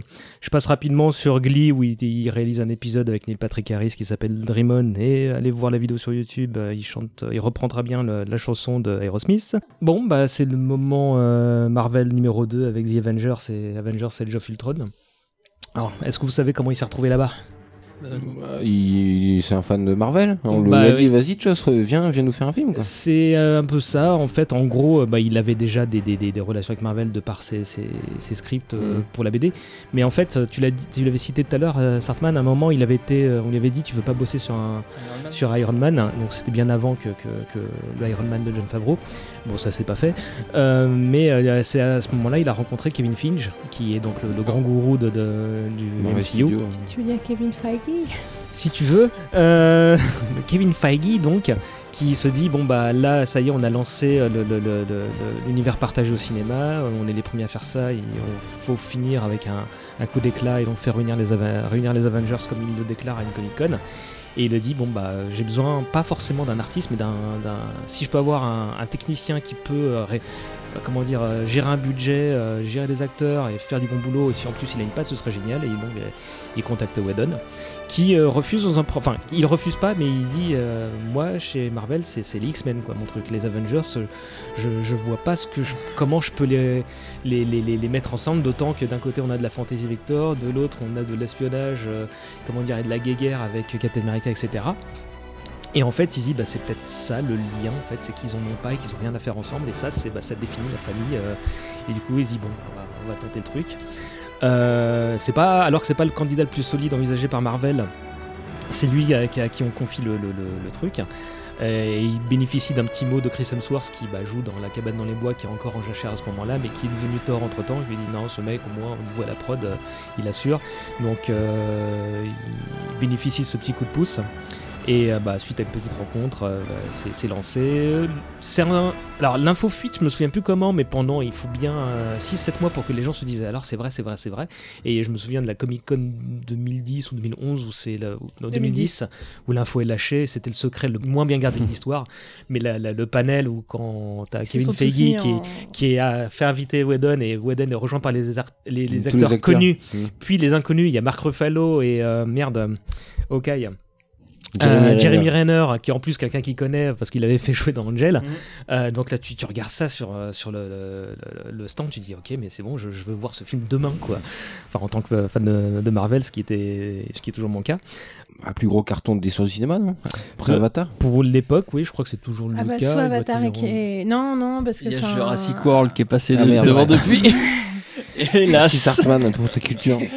Non, mais il y a Avatar et Titanic devant, mais... Après, ça euh, dépend si tu parles en, en nombre d'entrées, en, en- dollars, en en, dollars constants, tout c'est- ça. c'est Bon, vent, ça ça reste restera l'un des un, plus ouais. gros euh, euh, Bah, blockbusters de Et l'histoire. un des plus gros week-ends de l'histoire. hein, euh, Euh, Il y a plein de gens qui disaient mais il va, enfin c'est pas un grand réalisateur quoi. Et c'est vrai, c'est pas, c'est surtout un excellent scénariste avant Oui. d'être un, un bon réalisateur, même si c'est les deux sont ses C'est dadas. un très très bon directeur d'acteur. Et, et en fait, les gens lui disaient, mais il va pas être capable de gérer un, un budget pareil et deux, des, des, des acteurs euh, comment dire, qui ont un ego euh, surdimensionné. Euh, le budget, il a répondu bah, que ce soit 100 000 ou 1 million de dollars ou 10 millions de dollars, c'est la même chose, c'est le même putain de boulot. Donc ça, c'est pas ça qui me fait peur. Et bah, manifestement, les acteurs qui depuis sont devenus ses potes. comment comment il les a gérés? Enfin, moi, c'est. En tout cas, c'est un truc que j'ai entendu. Je me dis, bah, ok, il a compris comment faire. C'est que il a pris, il a pris un rendez-vous avec chacun des acteurs. Il lui a dit, qu'est-ce que tu veux? qui se passe avec ton personnage Et du coup, il leur a donné a sense of agency, comme on dit en anglais. C'est pour ça que Robert donné un Downey peu Jr. est aussi. Bien sûr, il a fait comme Buffy, elle fait avec ses potentials. Elle a dit choisis ta vie, choisis ta quête. Qu'est-ce que t'aimes, qu'est-ce que t'aimes pas dans ton personnage? Où est-ce que tu veux aller? Ok, ok, je prends ça. Et avant d'écrire le scénario, et du coup, il s'est littéralement, il a donné, il leur a donné ce qu'il voulait. Moi, je ne trouve que Iron Man n'est jamais aussi génial que dans le premier Avengers. Et encore, je pense qu'il est bien dans Iron Man 3 parce qu'il est complètement empreint de la dimension beaucoup plus profonde et psychologique que lui a donné Avengers. Ouais, ouais, j'ai adoré Iron Man 3, mais c'est pas que de Robert Downey Jr. hein. Mais, euh, Mais son personnage a toute une. Enfin, il, y a un- il, est, il est un peu moins hystérique, il est un peu moins machin, et ça, il est déjà dans complètement Avengers. pété sa fausse paranoïa de, de la non, c'est n'importe quoi ça c'est le enfin Ça s'appelle pas de la paranoïa, c'est un. non ça, mais euh, ça s'appelle post- post-traumatic stress disorder. Et là, là, il jouait super mal ce truc là en particulier euh, dans Iron Man 3 euh. Il est Tony Stark, mais il est Tony Stark avec efficacité. Mm. Il a des vrais moments de jeu, des, vraiment, des vraies phrases Oui, puis- superbes. C'est, enfin, pratiquement toutes ces Ce répliques qu'arrive sont à faire géniales. euh, Joss Whedon sur Avengers, c'est de laisser autant de place à chaque, euh, chaque héros, et ça, c'est. Mm. Un peu moins à tort, mais en même temps, je Oui, trouve qu'il mais existe peut-être quand ça- même. Mais il ouais, et puis mais Thor, ça fait un peu partie de son perso aussi. On sait pas vraiment d'où il vient. Enfin, les autres, en tout cas, savent pas d'où il vient, et du Ouais, coup, il ça- est moins présent mais il est tout aussi impactant je trouve C'est- tout à fait. Ils ont tous un arc. Et ils arrivent, ouais, ils ont tous un arc exactement. il est- 2h29 arcs de C'est un personnages. Scooby Gang de super-héros et ça c'est vraiment très fort. Ski, euh, se perd un peu, je trouve, sur Avengers Ouais. 2. mais- Avant de passer au 2, terminons sur le 1, et c'est un réel euh, tour de force, d'autant que bah, tout se passe bien, la pré-pod, la prod et la post-prod. Et par la force des choses, il devient le grand timonier de, de la phase 2 de Marvel. euh, et il avait déjà commencé à. Il a fait la scène post-générique de, de Thor, il avait euh, euh, Il été. avait mis ses paluches sur, euh, sur Captain, Captain America. America, et Ouais. il va un peu faire pareil sur euh, Cap- Thor 2 et Captain Thor 2, America il va 2, arriver euh, en, en- en mode euh, pompier. Ils ont, dit, ils ont dit en mode pompier et en SWAT team, il est arrivé par hélicoptère et, il a fait- et c'est génial parce que le truc qu'il leur a dit sur Thor 2, c'était bon, ça marche pas. Rendez ça drôle. et du coup, Voilà, toutes les blagues de la fin de Thor 2 qui font que ça fonctionne vaguement, c'est parce Sur que Avengers aussi, il apporte vraiment, il y a énormément d'humour. Qui, Hmm. c'est, c'est- ça, il y a une, une y a vraie plein de- patte Whedon euh, Il qu'il y n'y a a pas plein- avant sur les films Marvel Studios. Quoi. Bah, euh, alors, qui, et qui maintenant est assez présente, et ça Un plaît peu pas à trop tout le présent, monde, du hein. coup. Mais il a Ouais. complètement contaminé le, le Marvel Universe, c'est-à-dire que en fait, il y a ça, il y a des, les blagues, la façon dont ils font de l'humour et de- le côté méta.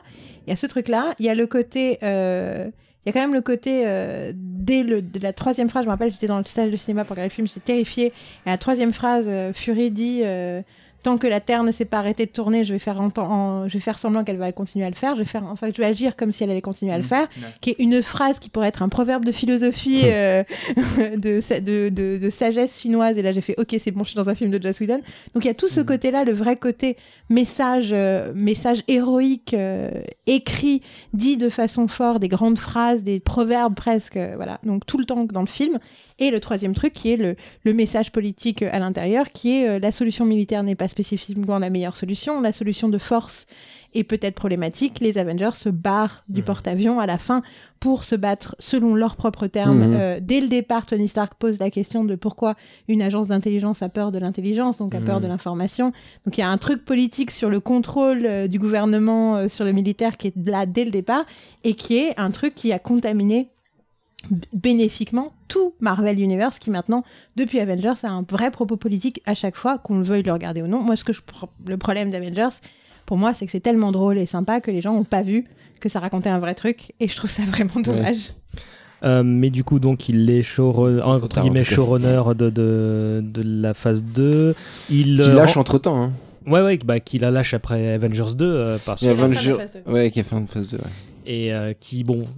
Il y a la série euh, Agent of Shield aussi. Ouais, quand, ouais, ça et je pense C'est entre les deux euh, Avengers. C'est entre deux Avengers en fait. Bah, c'est tout de suite après Avengers qui est lancé la production de la première série télé Marvel pour euh, comment dire attaquer tous les marchés. Il met son frangin et sa belle-sœur sur le coup. Sur le il, coup, il réalise le pilote. Voilà, il réalise le premier épisode. Et il s'en euh, va. Et après, ouais, c'est vrai que. euh, Et il bon, c'est moi j'ai une petite affection pour les premières saisons. Là j'ai arrêté. Euh, Yael, tu m'as dit qu'il fallait que je continue. Alors oui, je dis juste aux gens qui n'aiment pas la série, euh, faites-vous plaisir, regardez la deuxième partie de la saison 4 qui, pour tous les gens qui s'intéressent un tout petit peu à ces sujets, Enfin, elle est juste géniale. Et moi, je me suis, je, soyons clairs, je me fais chier depuis le début de cette série. Donc, euh, j'aime bien, mais j'aime pas Mhm. vraiment. Et là, pour Pareil. le coup, je me suis pris une claque dans la figure. Donc, euh, je pense que tous ceux qui, voilà, si vous voulez regarder. Et franchement, vous n'avez même pas besoin de regarder toute la saison 4 pour comprendre ce qui se passe. Il y a- il y a un truc qui est problématique et qui lui fait de la peine aussi, c'est de ressusciter le personnage de, de, Du Coulson. de Phil Coulson qui l'a sacrifié dans le premier Avengers. ça lui fait pas de la peine. C'était, c'est son, c'est son désir le plus pour. Je pense que c'est pour ça qu'il a fait la série.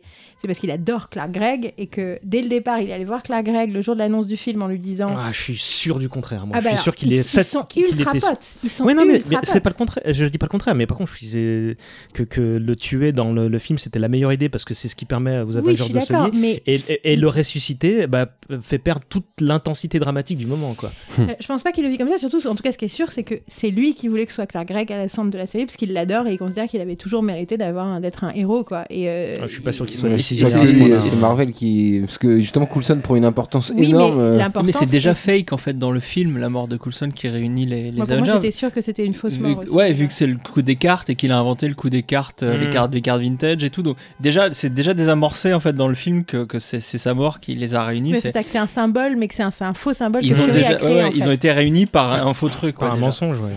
Et donc, bon, bah, euh, Agent of Shield qui est encore en cours, qui va, être diff- qui va être renouvelé pour une cinquième saison l'an prochain pour ceux qui ont le courage. entre temps, donc, il s'est relancé euh, pour euh, Age of Ultron, euh, qui globalement bah, fait pas l'unanimité du tout autour de cette table, sauf chez Yael. Je dirais juste que dans 10 ans, enfin 10 ans après la sortie du film, donc c'est un peu moins de 10 ans, tout le monde sera d'accord pour dire que c'était un des meilleurs Marvel que les gens n'ont pas compris. Ah, Mais c'est pas impossible, c'est tellement de la merde les films Marvel que c'est pas impossible. Euh, alors déjà non. Et surtout euh, voilà pour moi c'est un mais voilà je, je vais faire très très court. Euh, pour moi c'est un film qui est assez indigeste dans le premier visionnage parce qu'il y a trop de trucs dedans et tu sens qu'ils l'ont empêché de enfin qu'à la fois ils lui ont demandé plein de choses qui tu sens que toute la bataille entre Hulk et, et- et Iron Man il s'en serait bien passé euh, qu'elle dure 15 minutes mais que c'était Marvel qui voulait que ça ressemble à ça et que par contre lui il aurait voulu passer plus de temps avec Thor qui sont des scènes qu'il a dû couper. Ils lui ont demandé de choisir entre Hawkeye et Thor. Thor dans la caverne. et euh, voilà. Et donc ils, ils ont 20 minutes Cette de film. coupe, elle est scandaleuse, quoi. 20 minutes de film et ils ont dit soit tu as les soit tu as Hawkeye euh, et sa famille soit t'as Thor dans la caverne il a choisi Hawkeye et sa famille mais Donc- C'est pas plus mal, je pense. je pense aussi mais sauf qu'on sait pas du coup Oui, ce que ça aurait apporté c'est Ouais, ultra bancal, mais à choisir écho- entre les deux, quand Ouais. tu te fais ce choix. Bien sûr. euh, en, en tant qu'écho narratif tu vois l'idée de ce que enfin tout ce que ça aurait pu apporter d'avoir Thor dans la caverne alors qu'on est sur l'introspection de le truc de base en fait c'est c'est une crise existentielle euh, thématisée euh, de Avengers c'est on découvre que non on peut être fort ensemble Euh, et Age of Ultron c'est putain quand on est fort ensemble on fout la merde partout c'est hyper fort c'est c'est le Angel en fait c'est ça c'est ça c'est Oui. ça le premier c'est Buffy le deuxième c'est Angel et du que coup faut- c'est- le gros problème d'Avengers 2, c'est que c'est un mauvais film. Systématiquement, peut-être c'est très bien, mais c'est un Ouais, mauvais film. Tu se as regarde tendu la très difficilement, quoi. Ouais, le montage, Ah, moi, enfin, je, rien je ne rien tient la route. Quoi. Alors, je pense qu'il y a plein de soucis de euh, montage et il y a plein de soucis de réal, mais je trouve que au niveau du contenu, des dialogues et de certaines scènes, il y a des moments sublimes dans ce film et je trouve que c'est dommage de s'en passer. Allez, parlons d'un bon film, parlons de la cabane dans les bois. Tout à fait.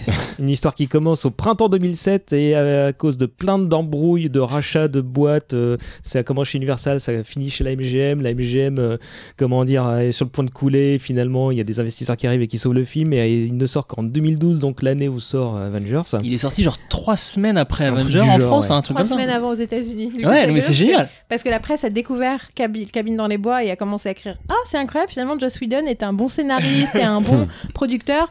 Ah, bah, c'est bien dommage que juste après, un gros four comme Avengers sort. Parce que, soyons clairs, avant la sortie d'Avengers, tout le monde était là Ça va être nul, il y a trop de super-héros, ça va Ouais. ressembler à rien. Et du coup, en fait, c'était rigolo parce qu'il y a une, une- une- une- un amour critique pour Whedon juste avant l'amour commercial en deux temps, trois mouvements, quoi. Euh, c'est un truc qu'il a coécrit avec Drew Goddard, euh, donc qui est un, un de ses anciens scénaristes Ouais, sur donc rencontré en saison, sur la saison 7 de Buffy, un mec qui a bossé sur Lost, je crois, rien, non? Évidemment, comme tous les bons scénaristes, je crois. qui, par la- qui a, Qui a- écrit Cloverfield à ce moment-là, voilà, ouais, avait écrit euh, Cloverfield et qui par la suite fera quelques petits jobs euh, bah, pour Marvel, notamment la série Daredevil, avant de la passer à Steven S. The Knights, qu'on- dont on parlait aussi tout à l'heure, euh, qui était euh, là récemment, euh, il devait faire un film euh, Venom, et finalement ce sera pas lui, et tant mieux qu'il aille pas se compromettre avec cette merde. Et il a écrit Seul sur Mars. euh, Et il a écrit Seul sur Mars, il voulait le réaliser, mais Ridley Scott a dit non, c'est moi. Euh, Qu'est-ce qu'il y a eu d'autre? Alors en fait, ils sont, ils euh, enfermés dans une chambre d'hôtel, dans un loft, et à écrire chacun de leur côté. euh, et euh, Whedon lui a dit Tu voudrais pas qu'on écrive un film d'horreur C'est la légende. ouais, ouais. Ils écrivent en trois jours au- à l'hôtel. un- Une semaine apparemment. Il reste une semaine à l'hôtel et euh, il se euh, tape dans la main pour dire Tu fais ça et moi je fais tel autre. Et on, on se revoit euh, genre toutes les 12 heures et Mm. on essaie de- de- d'avancer sur le, le script ensemble. Et euh, il était question, euh, donc, comme tu disais tout à l'heure, donc là, c'est là aussi, une- on a évoqué pour Gunners, et, donc là, c'est une réponse au, au merde, au torture porn. Ouais, a- c'est un hommage au film, euh, au vrai film d'horreur entre guillemets. mais- Ouais, ouais, bah, avec des, des petites guillemets, ouais. Euh, en fait, là, il y a un cas d'école, c'est qu'en fait, quand il a vu l'affiche du film Captivity avec Ellie Shackelbert, où en gros, euh, la, la tagline c'est enlèvement, confinement, torture, meurtre, et là, pour On lui, parle de la fille de, de, de c'est ouais. ça. Et quand il a vu ça, pour lui, c'était. dans la euh, sitcom euh, Happy Endings. C'était la goutte d'eau pour lui quand il a vu ça et il dit euh, bon ça va je suis un défenseur du premier événement mais là euh, là en tant qu'être humain je me sens insulté quoi. donc euh, il se lance là-dessus avec Drew et il était euh, au départ question que euh, Drew produise et que euh, Joss réalise et finalement euh, euh, bah, Drew était tellement fan du projet qu'il a dit allez s'il te plaît s'il te plaît s'il te plaît et donc Joss accepte Ils en parlent dans les, dans les commentaires audio. En fait, ils disent que ouais, au départ, Joss a dit ouais, ouais c'est bon, c'est toi qui vas réaliser. Et pendant l'écriture, euh, Joss va vient voir Drew Goddard et lui fait non, non, mais finalement, j'aimerais bien le réaliser et tout. Et en fait, euh, et en fait, c'est devenu une blague. En fait, ils en Mhm. rigolent en fait en en parlant dans les commentaires. Et... On Ouais, n'a pas dit de quoi ça parlait euh, d'ailleurs. On a pas pu. Ouais, mais c'est un hommage comme tu l'as dit. C'est une un- déconstruction du film d'horreur Ouais, classique qui se passe dans une cabane dans les bois. Voilà, c'est avec euh, des jeunes le- gens qui sont un réunis pitch là à la Faire la fête. à la Evil Dead et euh, et euh, mais euh, avec un montage parallèle avec une espèce de grosse organisation qui ont l'air de, de contrôler tout ce qui se passe dans cette cabane Euh, un film très étrange au début et qui, qui s'explique très très bien sur la fin. Qui m'a fait Euh, Et dans hurler le de troisième rire. acte est juste une grosse claque dans la figure. Non, mais mort de rire. Mais, mais moi, il m'a fait formidable. hurler de rire dès l'écran titre, en fait. euh, Oui, ce voilà. film. euh, C'est. le fait que la nana, elle se teinte les cheveux. elle- À un moment, il y a une nana qui se teint les cheveux en blond et elle devient de plus en plus conne à cause de sa teinture blonde. Et ça, c'est con, mais ce genre de détail, t'es là. c'est- Il y a qu'un film Et comme pareil, ça ouais, tu parles de la première séquence, c'est génial, ils en parlent aussi. Euh, en fait, donc la première séquence n'a absolument rien à voir avec le, le- le film d'horreur euh, classique que, Mhm. que te vend l'affiche, que te vend, euh, l'impression de voir un bandes film de la Cogip, quoi, tu vois. euh. Exactement. t'as la. Et euh, le studio avait dit euh, non mais les gars, c'est pas possible, on peut pas commencer par ça parce que les gens vont, vont penser qu'ils se sont trompés de salle. Bah, et ça a marché, hein. et, et, et, et, Whedon et, ils disaient, mais oui c'est exactement ce qu'on veut que les gens se posent la question et, donc ça a été un, un débat avec, avec le distributeur et pour que les gens se posent la question et c'est effectivement ce qui se passait. T'arrives dans la salle tu dis, mais je, je, je viens devant un film d'horreur et tout. Enfin film incroyable. Euh, voyez ce film. Ah, mais moi, je, je, je, je surkiffe ce, ce film. Je dirais surtout revoyez ce film parce que c'est bien la première fois, mais quand tu le revois, il y a une force supplémentaire. Tu crois que le, le- le twist de la fin et les surprises vont te vont faire que c'est plus agréable la première fois, mais je trouve que quand tu le revois, tu apprécies d'autant plus Mm. film. tout un tas de choses. C'est vraiment euh, un film, et comme tous les trucs de Whedon et quand même tous les trucs un peu complexes, c'est un truc à revoir. et voyez les commentaires audio donc de, ouais, de Drew Goddard et Joss Whedon ils sont tous les deux euh, en train de picoler du chardonnay euh, et euh, co- commenter le film mais ils parlent extrêmement nous. peu du film Euh, ils délirent euh, sur euh, Star Trek sur euh, sur des choses qui n'ont absolument rien à voir sur la marijuana ils parlent beaucoup de drogue euh, et, et c'est très très drôle C'est, euh, je vais en profiter pour également demander à celui qui a mon Blu-ray de La cabane dans les bois de me le rendre. Et pareil, pour ça que j'ai fait le podcast. en fait. C'est uniquement pour ça. Et pareil pour mes comics de Astonishing X-Men. Je, je crois que c'est toi, Bruno, mais j'en suis pas sûr. Euh, bon, euh, chose regarde à, les commentaires audio avant Bruno et après tu rentres euh, quelque chose à rajouter sur la cabane dans les bois? C'était agréable que les gens à Paris trouvent ça cool, un truc de Whedon. Ça faisait enfin à Serenity, on l'avait espéré. Avengers, ça a été un autre public, mais putain, d'avoir des, des, des- des soirées parisiennes euh, un peu intello avec des gens qui ont aimé un film de Whedon, c'était quand même un gros soulagement. non non c'était Il surpuissant a, ouais, ouais. il y a vraiment un truc, et c'était un peu, ça l'a un peu fait avec Dollhouse, mais il y a vraiment un truc où tu as l'impression que tout d'un coup ça rejoignait des, des critères euh, plus européens Hmm. de ce que c'est que la qualité, de ce que c'est que des trucs euh, d'artistes justement. Et du coup, de tout d'un coup, Joss Whedon devient quelqu'un. euh, c'est aussi le- la rencontre de mon petit frère avec euh, Joss Whedon. Ce qui est Mhm. important parce que dans, je sais pas vous, mais voilà, euh, convaincre euh, les proches de Mhm. regarder, de s'intéresser à Joss Whedon, c'est un art en Mhm. soi. Et du coup, euh, mon petit frère est allé le voir par hasard et du coup, il est éternellement impressionné par l'intelligence de Whedon et C'est- ça, c'est quand même cool. C'est peut-être encore plus simple de séduire, euh, comment dire, de, de vanter les mérites de Whedon en leur parlant de beaucoup de bruit pour rien. Jolie transition.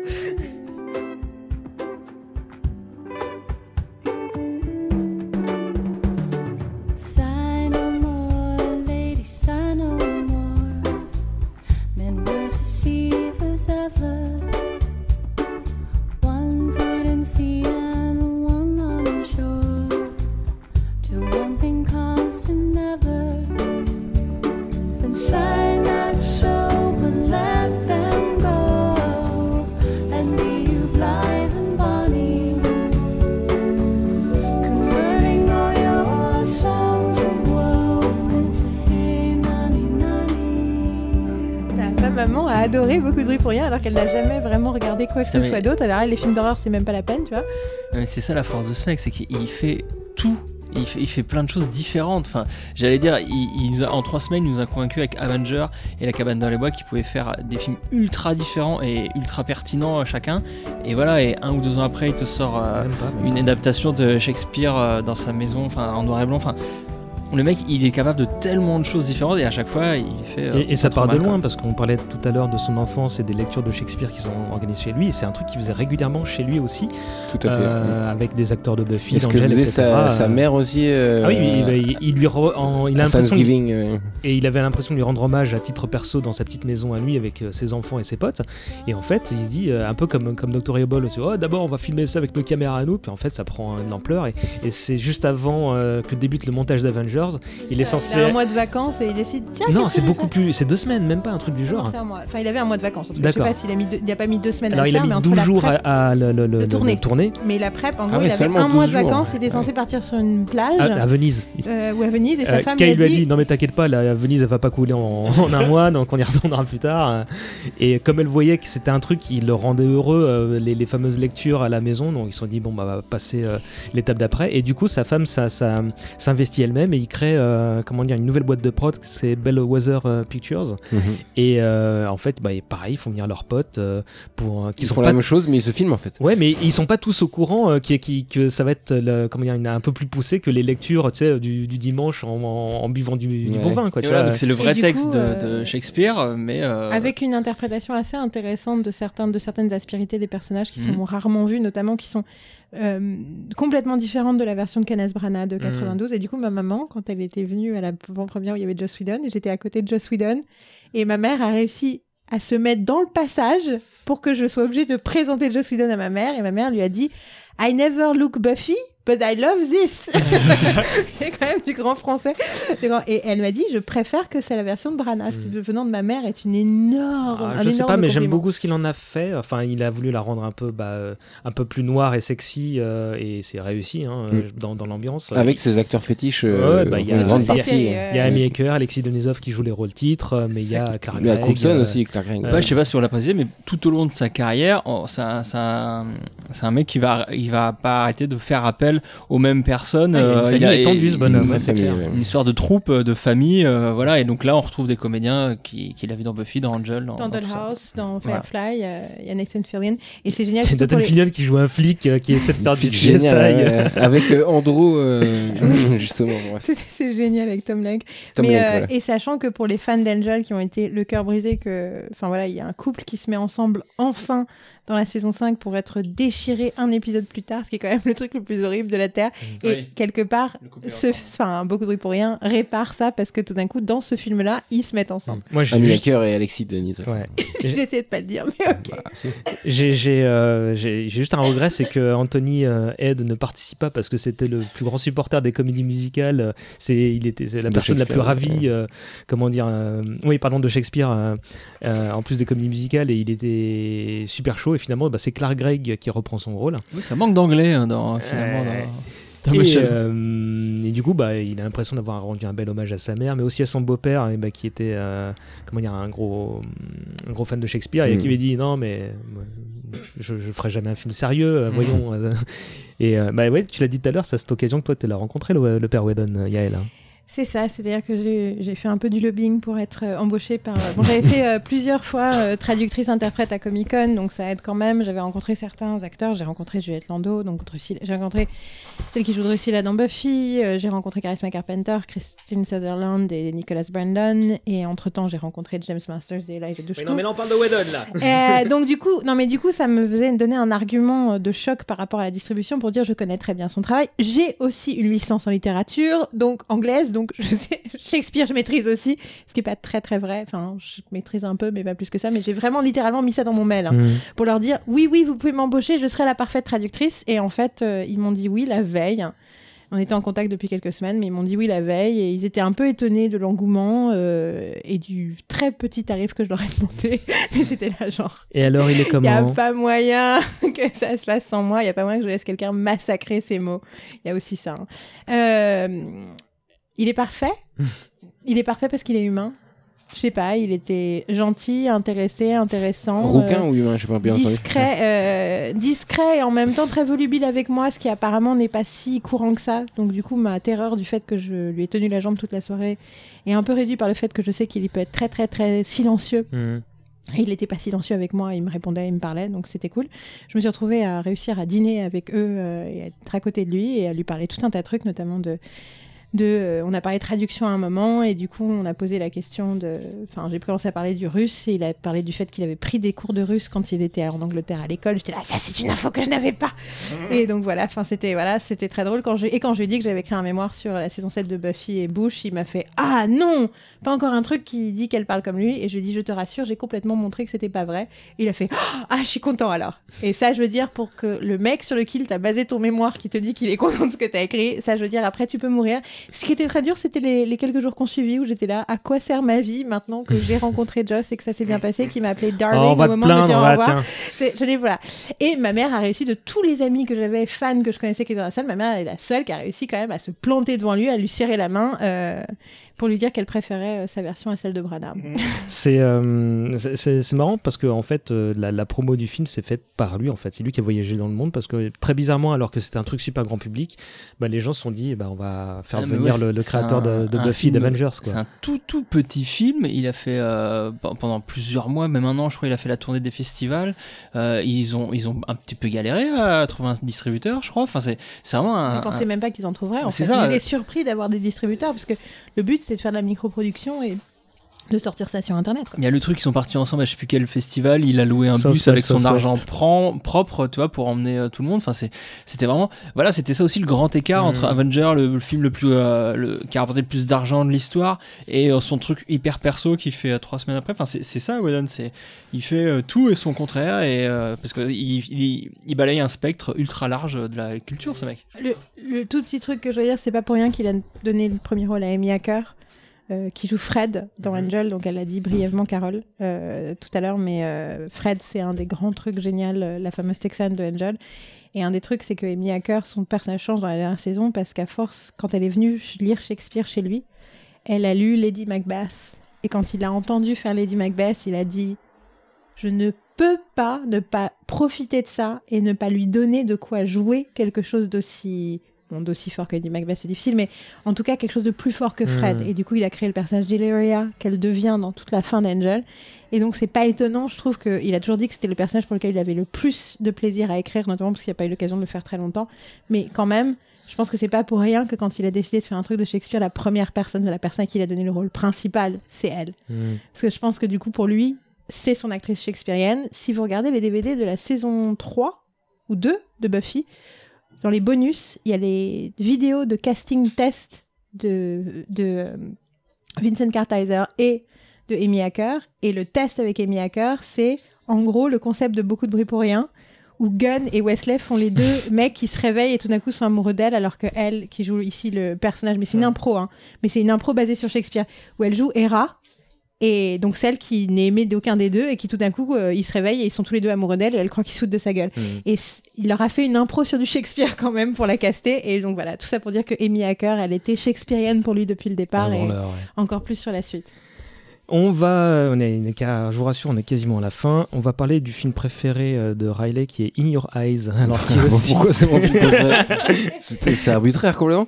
Oui. Euh, oui, bah, c'est produit avec cette boîte de prod justement qu'il a, ouais. avec sa- qu'il a créé avec sa femme. Et il a juste écrit le scénario. Et donc ça Il l'aurait écrit en 92 selon la légende. En 90 minutes plutôt. euh, ouais. Donc c'est oui, donc c'est l'histoire de deux personnages qui sont euh, dans deux États différents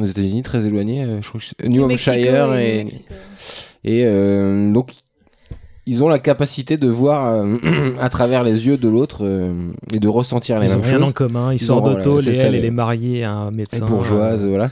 Et euh, ils vont euh, donc euh, tout au long du film communiquer entre eux, se rendre, se rendre compte qu'ils ont cette capacité et parler entre eux et devenir les meilleurs amis du monde, voire plus, Mhm.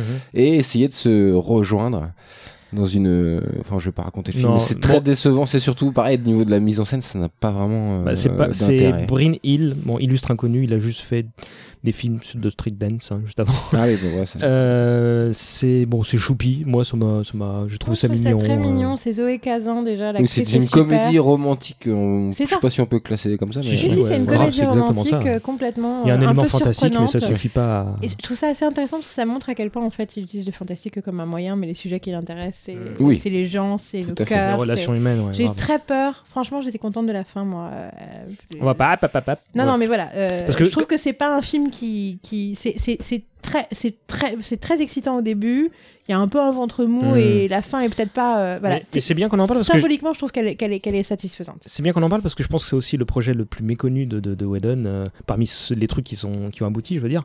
Oui. Euh, parce que c'était une tentative de faire, bah, de se passer de toutes les majors possibles, imaginables et de balancer sur internet et hop, et on voit ce que ça donne. Bon, ça n'a pas donné grand chose Oui, parce le que film était c'était. sur une plateforme payante C'était Vimeo, longtemps en fait. ouais. C'était Vimeo, et là en fait, bah, pendant mes recherches, bah, c'est comme ça que je l'ai vu parce qu'il y y a encore une semaine, je, je l'avais pas regardé. En fait, j'ai remarqué qu'il était sur Netflix et Maintenant, notamment Netflix. France. Donc, euh, si les gens veulent euh, le regarder, euh, c'est pas du tout désagréable. euh, c'est pas non plus. euh, Il faut regarder le dimanche après-midi, quoi, tranquille, quoi. Ouais, moi j'ai regardé un matin tranquillement. Attends, pardon. Euh, voilà. euh, pa- pa- pa- pa- alors, pour info, enfin, ça rappellera aussi un peu Sense8. hein, c'est c'est, euh, c'est un Voilà, peu- bah alors, C'est c'est. Sense 2. Ouais, Sense 2, et c'est c'est pas c'est C'est beaucoup comme ça moins que brillant. nous l'a Ouais, vendu. C'est Sense 2. C'est beaucoup moins brillant que Sense8. hein. Mais c'est c'est- oui, ça va c'est- bou- Sense8 est beaucoup Mais par plus- contre, c'est va beaucoup plus loin. compréhensible tout de suite. T'es moins Ouais, paumé. mais du coup, c'est moins euh, intéressant. Bon. T'es beaucoup moins largué au début. Alors, avant de parler de, de- du projet actuel et ultime projet de Whedon et de conclure, je vais juste faire du name Le team, euh, il va pas Non, non, mourir. mais ça. le dernier en date, si tu préfères. Euh, Il y a trois trucs qui sont en cours et qu'on verra peut-être un jour. Il y a Westlander qui est un comics qu'il euh, doit coécrire avec Warren Ellis, donc ça peut le faire, ça. euh. Ça, c'est depuis 2010, je crois que ce projet. Donc ouais, bon, c'est tout le temps reporté au calendrier grec, donc pourquoi pas. donc, un projet post-apocalyptique, un comics post-apocalyptique. c'est pas un comics d'ailleurs, c'est un projet de web série, il me Ah semble. euh, ouais. Ah, j'étais pas au courant ça, parce que quand j'ai vu Warren Ellis, j'ai tout de suite supposé que c'était un. Ouais, un ouais, comics, je, mais je, crois que c'est sur le web aussi. D'accord. Ça se voudrait sur le web. Ensuite, il y a Twist qui là par contre est un comics qu'il a annoncé à la San Diego Comic Con en, en 2015 et il décrit ça comme un Batman euh, au féminin et à l'ère victorienne. Ok, moi je veux voir ça. Enfin, Bah, je veux lire ça. bah, C'est chez Dark Horse encore. euh, Mais c'est sorti, j'ai pas l'impression. et c'est pas sorti. Ouais, c'est bien ce qui me semblait. Il y a juste une couve qui a été diffusée qui est jolie, hein, mais bon, pas sûr qu'avec un peu de chance ça, ça se fera. Mais euh, moi je, je vois le venir le truc où finalement il l'écrira pas, il supervisera Ouais, de loin, ouais. tu vois. Euh, il a aussi un projet de film d'horreur sur qui se passe pendant la Seconde Guerre mondiale. Oui, où j'ai appris qu'il avait passé du temps en Allemagne. J'étais là, comment ça, il était en Allemagne et j'étais pas au courant.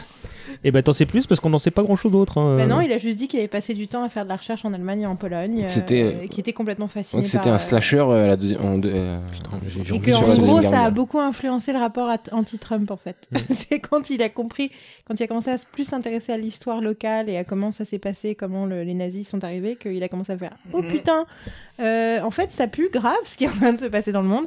Donc voilà. Bon, pas sûr qu'on voit ça de, de- comment dire euh, Tout de suite, de- ouais. tout de suite. Parce que en mars dernier, il a trouvé un job chez le concurrent euh, direct de Marvel, euh, puisque euh, DC a annoncé euh, qu'il ferait un film Batgirl. Et là, les gens se sont dit What? Alors bon, il passe en face, que bon, euh, au-delà des, des d'accord, petites. c'est basé euh, sur les comics récents. Oui. Alors, ils ont laissé entendre que ce serait euh, l'adaptation pas directe de, de, de l'arc de Gail Simon des New 52, qui est très moyen, mais qui avait euh, le mérite c'est de, de, de renouveler le personnage, quoi. euh. Mais tu veux dire le truc où elle est hipster à Brooklyn Non, ça, euh, c'est et de Non, non, non, le truc juste avant, non, le. Ah, truc juste avant. Qui est, bah, que je trouve qui a moins de charme que justement le, le- le côté hipster. Ah, moi, euh, je croyais que c'était le- la nouvelle version qui Batgirl était... fait des selfies là. C'est ça, ouais. Ouais, moi, c'était... moi, je croyais que c'était ça qui était à la base. Moi aussi, je croyais que c'était Bah, ça. Moi, j'ai compris que c'était l'arc de Gail Simon, donc il est vraiment le premier euh, truc depuis les New 52.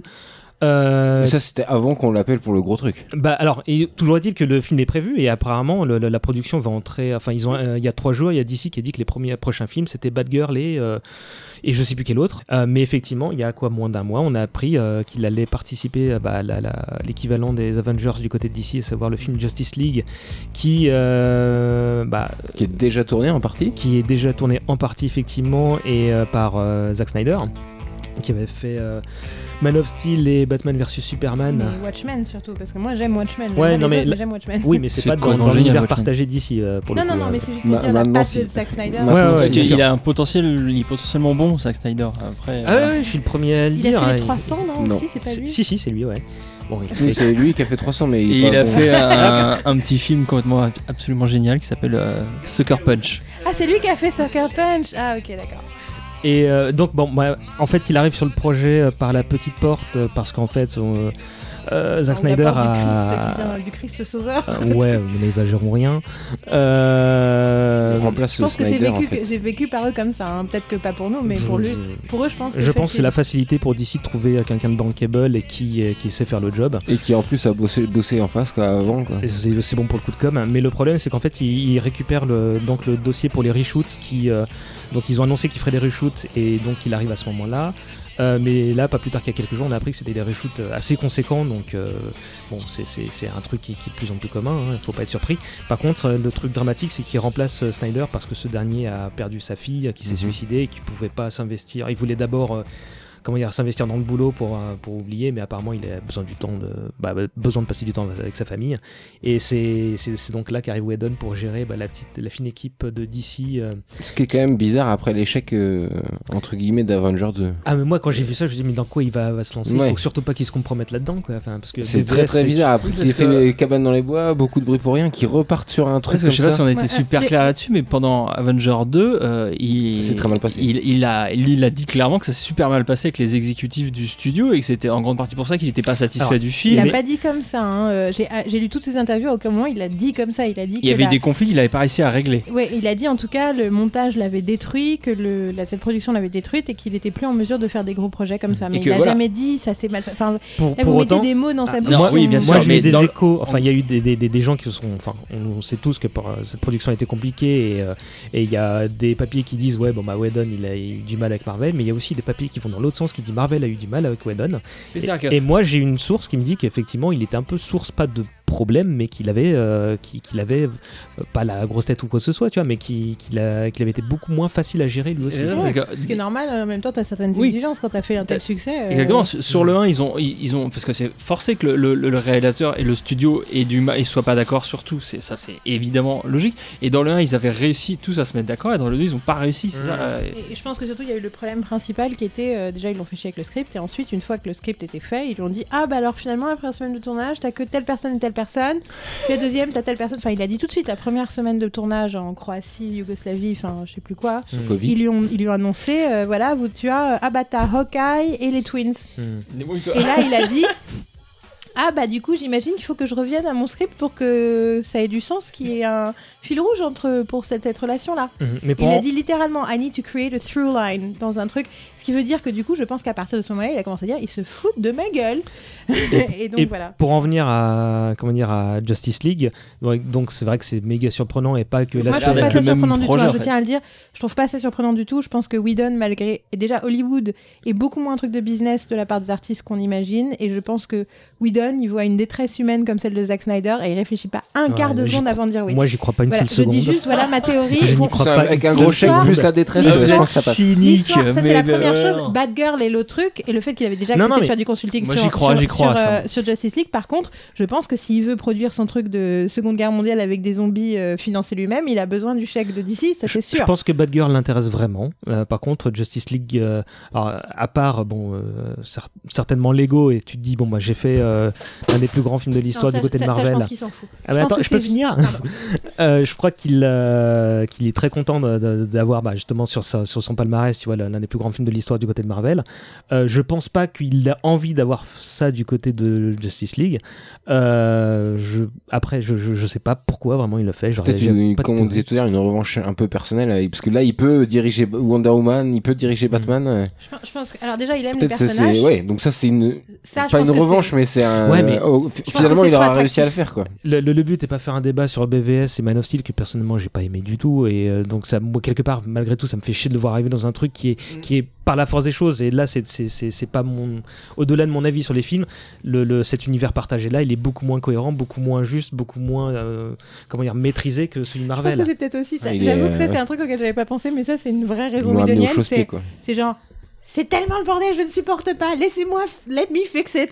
Sais, le côté, euh, tu sais, des gens où, qui, qui sont dans l'appartement de quelqu'un d'autre et il y a un tableau qui est pas droit, il peut pas s'empêcher de le remettre droit. Mm. Je pense qu'il y a un côté, il a un côté aussi comme ça, euh, Whedon, de, de, de maniaco euh, de dépressif ouais. ce qui ce m'interpelle c'est que les pas seulement le trailer qui est tombé il y a quelques semaines là mais celui d'avant tu, tu voyais qu'il y avait un petit côté euh, une patte Whedon avant qu'on sache qui- qu'il était dedans dans les dialogues les trucs comme ça donc on va voir ce que Ouais. ça donne hein. avec un peu de chance euh, je, je sais pas s'il est capable de sauver le film ou des trucs du genre ou ça se trouve il peut le rendre tout à fait regardable parce que les reshoots Oui, c'est à déjà ça, hein. regardable, on sait pas. Puis après, il fait son job. Enfin, tu vois ce que je veux dire L'idée que parce que t'as collaboré à un truc pas terrible, ça, ça, ça tâche ta compte dans ta carrière entière. Moi, je suis pas, je suis pas convaincu. Tu vois, des fois, tu bosses, euh, tu bosses quoi. et voilà on a fait le tour enfin vous Cool. pensez qu'on a oublié quelque chose là euh? Joss Whedon est un génie, on l'a dit. ouais plusieurs fois à part Enfin, sa pub pour le planning familial, on a fait le tour. bon ça vous a plu? Très bien. Oui, beaucoup. Très sympa. Euh, C'est- intarissable comme sujet. Et ouais, mais- Carole, toi, ça t'a plu? Ah. Euh, avant de se quitter, on va jouer au jeu des recommandations culturelles. Euh, vous aviez le choix de présenter en quelques mots quelque chose que vous appréciez, euh, que ce soit en rapport avec Whedon ou pas du tout d'ailleurs. Ça peut être quelque chose qui vous fait penser à son œuvre, comme la dernière BD que vous avez lue. Et on va commencer par Carole parce qu'on a quand même euh, enregistré son intervention avant qu'elle parte.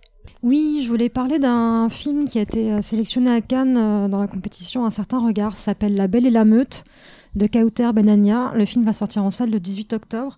Et moi, c'est une des. Je pense que c'est le, film le plus intelligent que j'ai vu au Festival de Cannes cette année. Et je pense que c'est un film assez, euh, assez incontournable.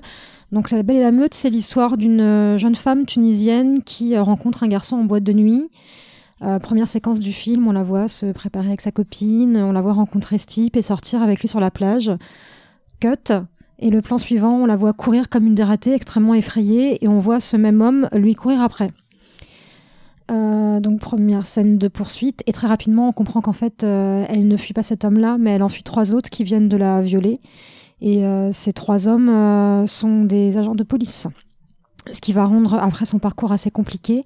Et donc le jeune homme euh, qu'elle avait rencontré ce soir-là, son date du soir, va euh, l'accompagner dans ses démarches pour euh, essayer de faire reconnaître sa souffrance, de se faire ausculter à l'hôpital, puis de porter plainte auprès de la police. Et cette jeune fille est ballottée pendant toute une nuit. Donc c'est un film qui avance par chapitres avec des ellipses, des trous dans le, dans, dans le récit. Et on suit cette jeune fille qui fait face à la violence d'une situation extrêmement traumatique euh, qui euh, est doublée par la violence d'un système et l'absurdité d'un système euh, administratif par le poids du patriarcat.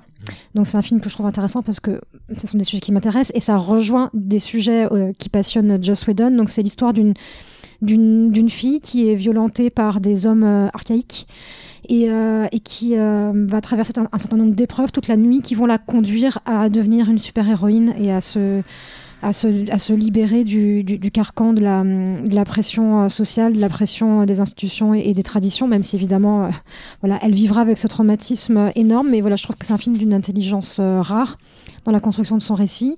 Ça aborde un, un sujet qui intéresse beaucoup le cinéma et les séries en ce moment. La question du viol est assez euh, est assez centrale dans les discours. On a enregistré il n'y a pas si longtemps que ça un podcast avec euh, Yael sur une série qui s'appelle Sweet Vicious qui s'intéresse à la question du viol et au trauma. Euh, de cette violence-là. Euh, juste un point sur Kautar Benania, elle avait réalisé un premier film qui avait été sélectionné à Cannes par la en 2015, ça s'appelait Le Chalat de Tunis, et c'était un- une sorte de documentaire, un faux documentaire, un truc en- entre la fiction et le documentaire assez étrange, et c'était sur euh, l'histoire de... hum, euh, elle se mettait en scène elle-même, euh, allant interviewer des, des femmes qui euh, s'étaient fait balafrer euh, les fesses par le chalat de Tunis, qui était un type c'est une légende urbaine en fait d'un type qui se baladerait en, en scooter à Tunis et qui euh, donnerait des, des coups de couteau sur les fesses des filles qui auraient des tenues un petit peu trop légères, un petit peu trop euh, aguicheuses. Donc voilà, donc Kautar Benania s'intéresse à la question de l'identité féminine, à l'émancipation des femmes, à la complexité des rapports hommes-femmes dans la société tunisienne et dans une société où euh, le poids du patriarcat et des traditions est extrêmement lourd encore aujourd'hui. Et elle le fait de façon très intelligente et même dans un film hyper lourd comme euh, en termes de sujet, je veux dire, hein, de, en termes d'émotion, comme la, la Belle, la, Belle et, la, et la Meute, elle arrive à ménager des moments d'humour, des moments de respiration, à amener de l'ironie euh, aux situations et aux personnages. C'est assez incroyable. Euh, ensuite, Merci euh, Carole. C'était ça a l'air bien. Sartman, qu'est-ce qui t'a pris? Ah oui, alors pff, non mais alors, j'ai changé mes plans Ah, parce qu'en fait, je voulais j'avais dit que j'allais parler de Sucker Punch mais c'était juste pour faire chier Riley qui ne comprend pas ce film alors que c'est un film génial. Euh, après je me suis dit euh, non, je vais peut-être plutôt parler de La nuit de la comète qui est un film euh, qui est pas assez connu je pense, qui fait partie des inspirations de Joss pour le personnage de Buffy. Mais finalement, vu qu'on n'a pas parlé philosophie dans ce podcast, je vais vous parler plutôt de La nausée de Jean-Paul Sartre. Un livre Le livre préféré de Angel. un livre, euh, le livre préféré de Angel, qui lit, euh, qu'on le voit lire dans la saison 3 de Buffy, parce qu'il se pose des questions. Donc un livre de 1938. Euh, Il faut savoir qu'il est lui-même fan de Sartre, euh, Whedon. Et Euh, voilà, c'est parce que voilà, euh, donc on n'a pas donc trois- deux minutes pour évoquer un peu sa, sa spiritualité, sa philosophie à Joss. Donc il voit, euh, on, a, on a évoqué là qu'il voit rencontre du troisième type. On a, on dit ça quand il était euh, ado euh, en Angleterre. Euh, c'est juste un peu après, il se met à, à lire euh, La nausée de Sartre et euh, et il valide complètement toutes ses thèses. Il, il, devient euh, existen- existentialiste et euh, et c'est quelque chose qu'on alors après ça pourrait être perso et on s'en fout Mhm. mais pour le coup, c'est quelque chose qu'on retrouve dans toute son œuvre. Euh, que les personnages, euh, à un moment donné, sont spectateurs, à un moment donné, doivent agir pour euh, changer, euh, euh, agir sur le- leur, leur vie, tout ça. Et, euh, et euh, alors, on en a parlé avec Raleigh dans un, dans un de nos podcasts, quand on commentait l'épisode Storyteller de la saison 7 de Buffy, par exemple. Et euh, il en parle également, euh, alors je l'ai lu, mais j'ai jamais pu le vérifier, il en parle dans les commentaires audio de d'Out of Gas, qui est Mhm. un épisode de Firefly apparemment. Euh, enfin voilà, c'est quelque chose... euh, Un super épisode de Firefly. c'est le meilleur selon moi. Euh, voilà, c'est quelque chose qui qui, euh, qui transpire voilà de, de toute son œuvre et son côté athée, tout ça. Je crois en rien, je crois Mhm. que en, en- en l'être humain. C'est quelque chose qu'on retrouve beaucoup et et voilà. Si ça vous intéresse, allez lire Jean-Paul Sartre. Ça ça fait pas de mal. On va terminer cet, cet épisode avec une lecture du bouquin entière que tu vas nous faire. Ah non, mais j'ai une citation par contre. Ah bah, Fallait pas me lancer, j'ai une citation. Euh, voici ce que j'ai pensé, deux points.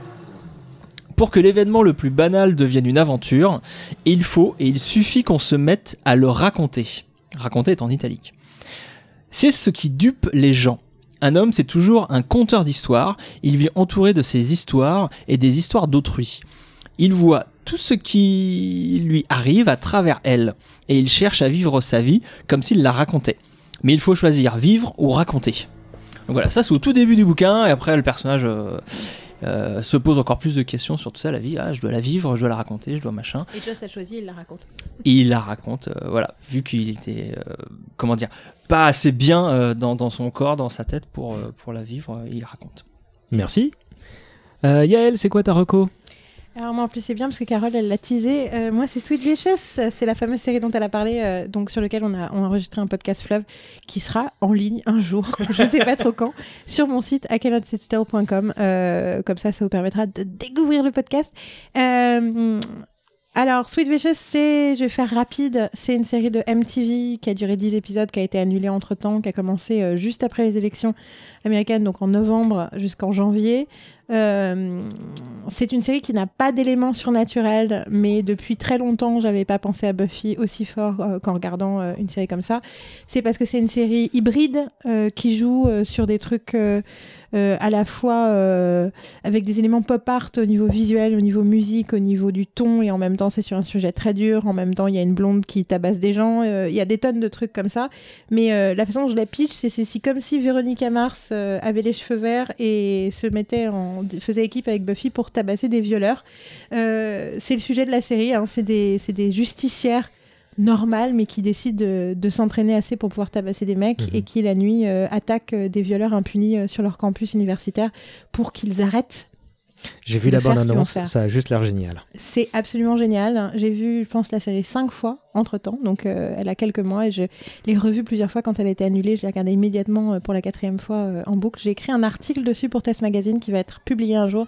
Je vais écrire un deuxième article qui sera une analyse plus profonde. Le premier, c'est plus un truc sans spoiler pour que les gens aient envie de la découvrir, mais qui donne un peu une idée de mon analyse dessus. C'est, on est vraiment dans la subversion des codes du genre, des genres, de la question féminine-masculine. Il y a beaucoup de sex positive, c'est-à-dire que c'est Mhm. quand même un truc sur le viol, mais tous les mecs ne sont pas des violeurs. Il y a plein de personnages masculins intéressants. Euh, on l'a, on l'a fait regarder à Sartman qui a dit qu'elle, euh, qu'elle était peut-être presque militante cette série et, et- complètement et moi militante. j'étais là, et nous on était là avec Carole, bah oui, c'est ça qui est Bah, génial. lui était là, ah bon? Non, c'est Je pas la trouvais presque trop militante. Je- Oui, beaucoup trop parce qu'elle elle n'est que. Mais oh, non, on Voilà. va pas Et faire donc, un débat euh, sur ce Tout sujet. ça pour dire que euh, je vous invite à la regarder pour avoir votre opinion et nous dire ce que Oui, vous en voilà, pensez. c'est ça. Faites-vous votre opinion. Dites-nous, dites-nous ce que vous en pensez. Je vous dirai rien d'autre à part qu'une des deux euh, actrices principales a les cheveux verts, comme j'ai dit, et c'est, elle est jouée par la fille de Brian Cranston. Euh, et du coup, il y a un truc assez symbolique, euh, assez fou dans l'idée que la, me- la fille de Breaking Bad, elle, elle fait ça. Et c'est eux, ils le présentent pas comme Buffy Veronica Mars. hein. Les auteurs, ils parlent comme si c'était Girls écrit par Quentin Tarantino. Ça peut donner une autre idée de à quoi ressemble la série. Euh, voilà, c'est c'est important de parler du viol et de questions sociales de cette façon-là. Ça explore pas, ça dit pas juste c'est ça qu'on devrait faire. Ça dit on sait pas quoi faire. Hmm. Quelque part, c'est un peu une extension de ce fameux épisode 4 de la saison 2 de Dollhouse qui est dans le cas du viol, en fait, tout ce qu'on peut essayer de faire après reste incroyablement problématique et il n'y a pas de bonne solution. Hmm. On, sait- on- on ne sait pas gérer ce type de choses. La vengeance, pas vraiment une solution. Euh, Enfin voilà, qu'est-ce qu'est-ce qu'on doit faire, qu'est-ce qu'on peut faire, on ne sait pas, donc on essaie de faire des choses. Bah, écoute, moi je regarderai, c'est certain. Et on va conclure avec toi, Riley. Euh, Tu voulais nous parler d'un comics Oui. créé par des personnes dont on a entendu le nom un peu plus tôt. Oui, en fait, c'est même carrément une recommandation de Joss Whedon lui-même, figure-toi. Euh, ouais, il, il veut vous parler. Mhm. Eh bien, il est là. de, du comics Planetary, qui est donc de Warner- euh, écrit par Warren Ellis et dessiné par John Cassaday, dont on a déjà parlé, avec qui il a fait Astonishing X-Men. Et en fait, euh, à la fin de l'édition française qui est publiée chez Urban Comics, donc c'est un comics DC, euh, il y a une euh, postface de Joss Whedon qui commence par Je suis hanté par Planetary. Euh, et donc il est prêt, il explique, donc je vais pas vous la lire parce que c'est un peu redondant, allez, la lire, mais euh, Planetary en fait ça suit un groupe de, trois personnes qui travaillent pour une société qui s'appelle Planetary, qui sont des sortes d'archéologues du surnaturel. Donc chaque épisode est indépendant, ça réadapte des thèmes forts de la science-fiction et du fantastique. Et euh, donc quand on lit comme ça, on a l'impression que vraiment c'est des histoires sur 22 pages. Et au fur et à mesure qu'on lit, c'est enfin il y a tout un fil rouge énorme qui se développe, c'est d'une richesse incroyable. Et c'est ce que dit Joss euh, lui-même, chaque épisode est une nouvelle captivante qui passionne le lecteur même s'il ignore qu'elle représente un, élément qui fait partie d'un tout. Et en fait, il compare ça à parce qu'à la même époque, y a, les comics s'arrêtaient pas de se renouveler, enfin d'ailleurs ils le font toujours, de se rebooter, d'aller et comme les films maintenant le font aussi. Euh, et euh, bah, Planetary c'est mille fois plus riche que tous ces trucs-là. Il, il, il se reboot à chaque épisode tout en apportant une nouvelle couche et les personnages prennent une ampleur folle. Euh, et en plus, c'est Joss euh, rajoute et en plus il y a des fourmis géantes dans un épisode et c'est vrai que ça c'est génial. Et tu Euh, l'as dit, c'est chez Urban. Ouais, suis Urban Comics. Euh, quant à moi, je vous parlais de Browncoats Unite, c'est un reportage qui réunissait presque toute la famille de Firefly pour fêter les 10 ans de la série. Euh, C'était à l'occasion de la Comic Con de San Diego euh, qui avait organisé un panel spécial. euh, euh, donc c'était il y a 2-3 ans déjà. Et donc il y a des images de cette rencontre, mais surtout euh, les morceaux les plus intéressants sont ceux de, de Filion, Tudyk et tout- tous les autres qui sont autour d'une table pour, euh, bah, pour parler du bon vieux temps avec Tim Miner. Euh, et il y a aussi quelques infos euh, croustillantes euh, sur ce qu'aurait pu devenir la série, sur le destin de certains personnages. C'est c'est pas vital absolument, mais par contre moi j'ai regardé ça un soir en rentrant tard du boulot et méga déprimé et ça m'a fait bien fou de revoir en fait ces gens qui, qui étaient super importants pour moi quoi. Et donc c'est un super coup de boost au moral. Et, euh, et voilà, je crois qu'on en a terminé. euh. Bah, merci à tous, c'était super Merci. cool. Bah, merci, Merci, à toi, hein, super, très, très idée ce podcast, euh, César. Bah, merci, et puis vous êtes les bienvenus pour reparler de, de, de, de qui vous voulez. hein. De Zizou, hein, le prochain c'est sur Zizou. Hein, c'est non, ça pas de sportif, on dit. euh, Euh, non, le prochain, bah, si tu me tends la, la, la perche, ce sera Alexandre Dumas. Euh, oui, on va sortir un il, petit pas, peu de la... il était pas très bon, pas bon pied gauche. mais, mais bon, on va sortir un peu de la sphère geek. euh, encore que, euh, vous Ah allez ouais, voir merci. que... que- Non, c'est le geek de son époque. euh, hein. c'est Euh, exactement le showrunner. C'est le showrunner euh, multitalent euh, de son époque. Ouais, c'est... et avec des, des équipes d'auteurs. Enfin, ça fonctionnait comme un créateur de série. hein. C'est tout à fait ça. Euh, donc, bah, avant de se quitter, je vous demandais à chacun d'entre vous où est-ce qu'on peut vous retrouver. Euh, Yael Donc j'ai un site euh, que je vais épeler parce que sinon personne ne sait l'écrire, qui s'appelle I i c a 2 n o t s i t s t i 2 l.com, qui veut dire je ne tiens pas en place. Euh, je, on me trouve sur Twitter à YALK, Y-A-E-L-K-A, tout simplement. Euh, sinon, franchement, vous pouvez me suivre sur Facebook, c'est pas un souci, Yael Simkovic comme ça se prononce. Et, euh, et sur mon site, il n'y a pas énormément de choses, mais il y a des liens vers d'autres choses que je fais. Il y a surtout le podcast euh, qui est totalement irrégulier, euh, mais bon, allez, allez chercher dans les anciens numéros. Je Mais qui est chose. chapitré. Oui, voilà. Grande force du podcast de Yael, et il est Et chapitré. j'ai des posts interminables où je donne 250 000 références sur Oui, tout ce que je parle et je thématise plein de choses que j'ai pas eu le temps. En fait, vu que je parle trop, je rajoute des trucs dans le Non, qui t'a dit ça Toi. Euh, On va réinvoquer euh, Carole pour qu'elle nous dise où est-ce qu'on peut la retrouver. Euh, oui, bien sûr, vous pouvez me retrouver euh, en ligne sur le site déjà de clapmag.com, euh, où je suis euh, rédactrice en chef. On écrit sur le cinéma et les séries au quotidien. Euh, sur euh, Internet, j'ai également commencé à développer un site qui s'appelle Buffyesque pour essayer de développer un petit peu des, articles d'analyse en français sur Buffy parce qu'il y en a encore assez peu et centraliser un petit peu tout ce qui existe. Donc malheureusement pour l'instant, j'ai pas encore eu beaucoup le temps de m'en occuper, mais ça va venir. L'été sera là pour ça. Et donc s'il y a des gens qui sont intéressés pour euh, écrire sur, Buffy, vous pouvez me contacter via la page Facebook Buffyesque, B-U-F-Y-E-S-Q-U-E. Bah, bonne chance, on suivra ça de près. Euh, les garçons, bah, donc euh, le, le podcast Pourquoi Buffy c'est génial. Oui, nous tout à fait. Euh, qu'on retrouve sur euh, pourquoi Buffy c'est génial.wordpress.com. Euh, donc un podcast mensuel à écouter dans vos oreilles. Euh, donc iTunes, euh, PodCloud, SoundCloud, euh, PodCloud, tout ça. Addict. Mais allez sur le site, euh, il y a tous les liens.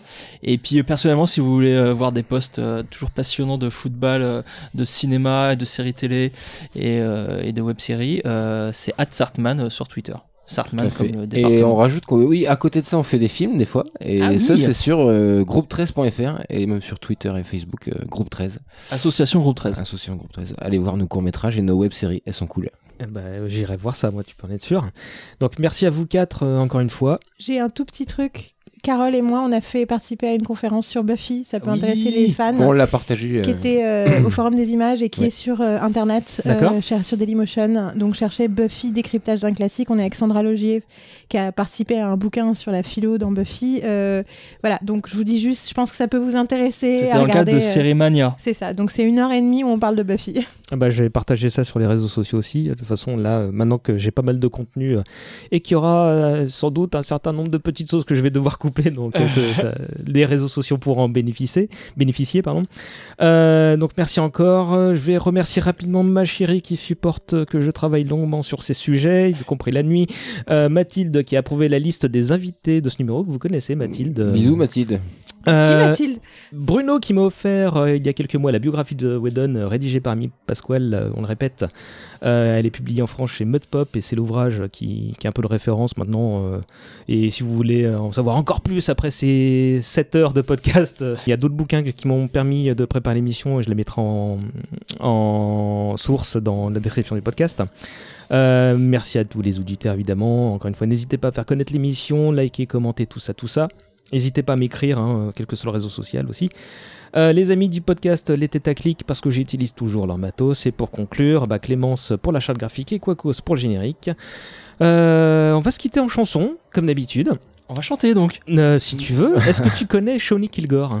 Ah mais c'est c'est la nana avec qui il a écrit de, de la, de la musique. Il a C'est sorti ça. un disque. euh, ouais ouais. Eh ben écoute, euh, ravi que tu connaisses. Donc on va écouter ça pour se quitter. Euh, c'est un morceau qui s'appelle euh, Big Giants Me et qui donc est écrit par Whedon, qui est également le producteur de son EP qui s'appelle Back to Eden. Euh, je vous invite à faire vos recherches si ça vous plaît après l'écoute. Euh, gros bisous à tout le monde. euh, bonne écoute de Shawnee Kilgore et très bon été à tous. Salut Salut, salut Salut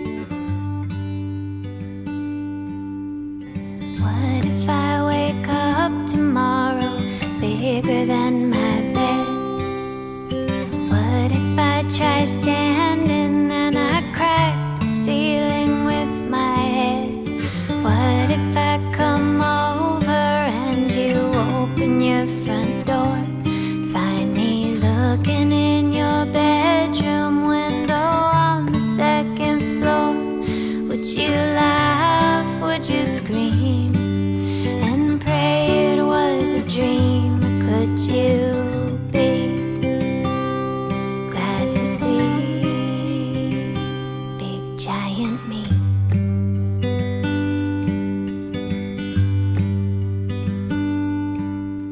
Supposing I keep growing till I don't fit on my lawn.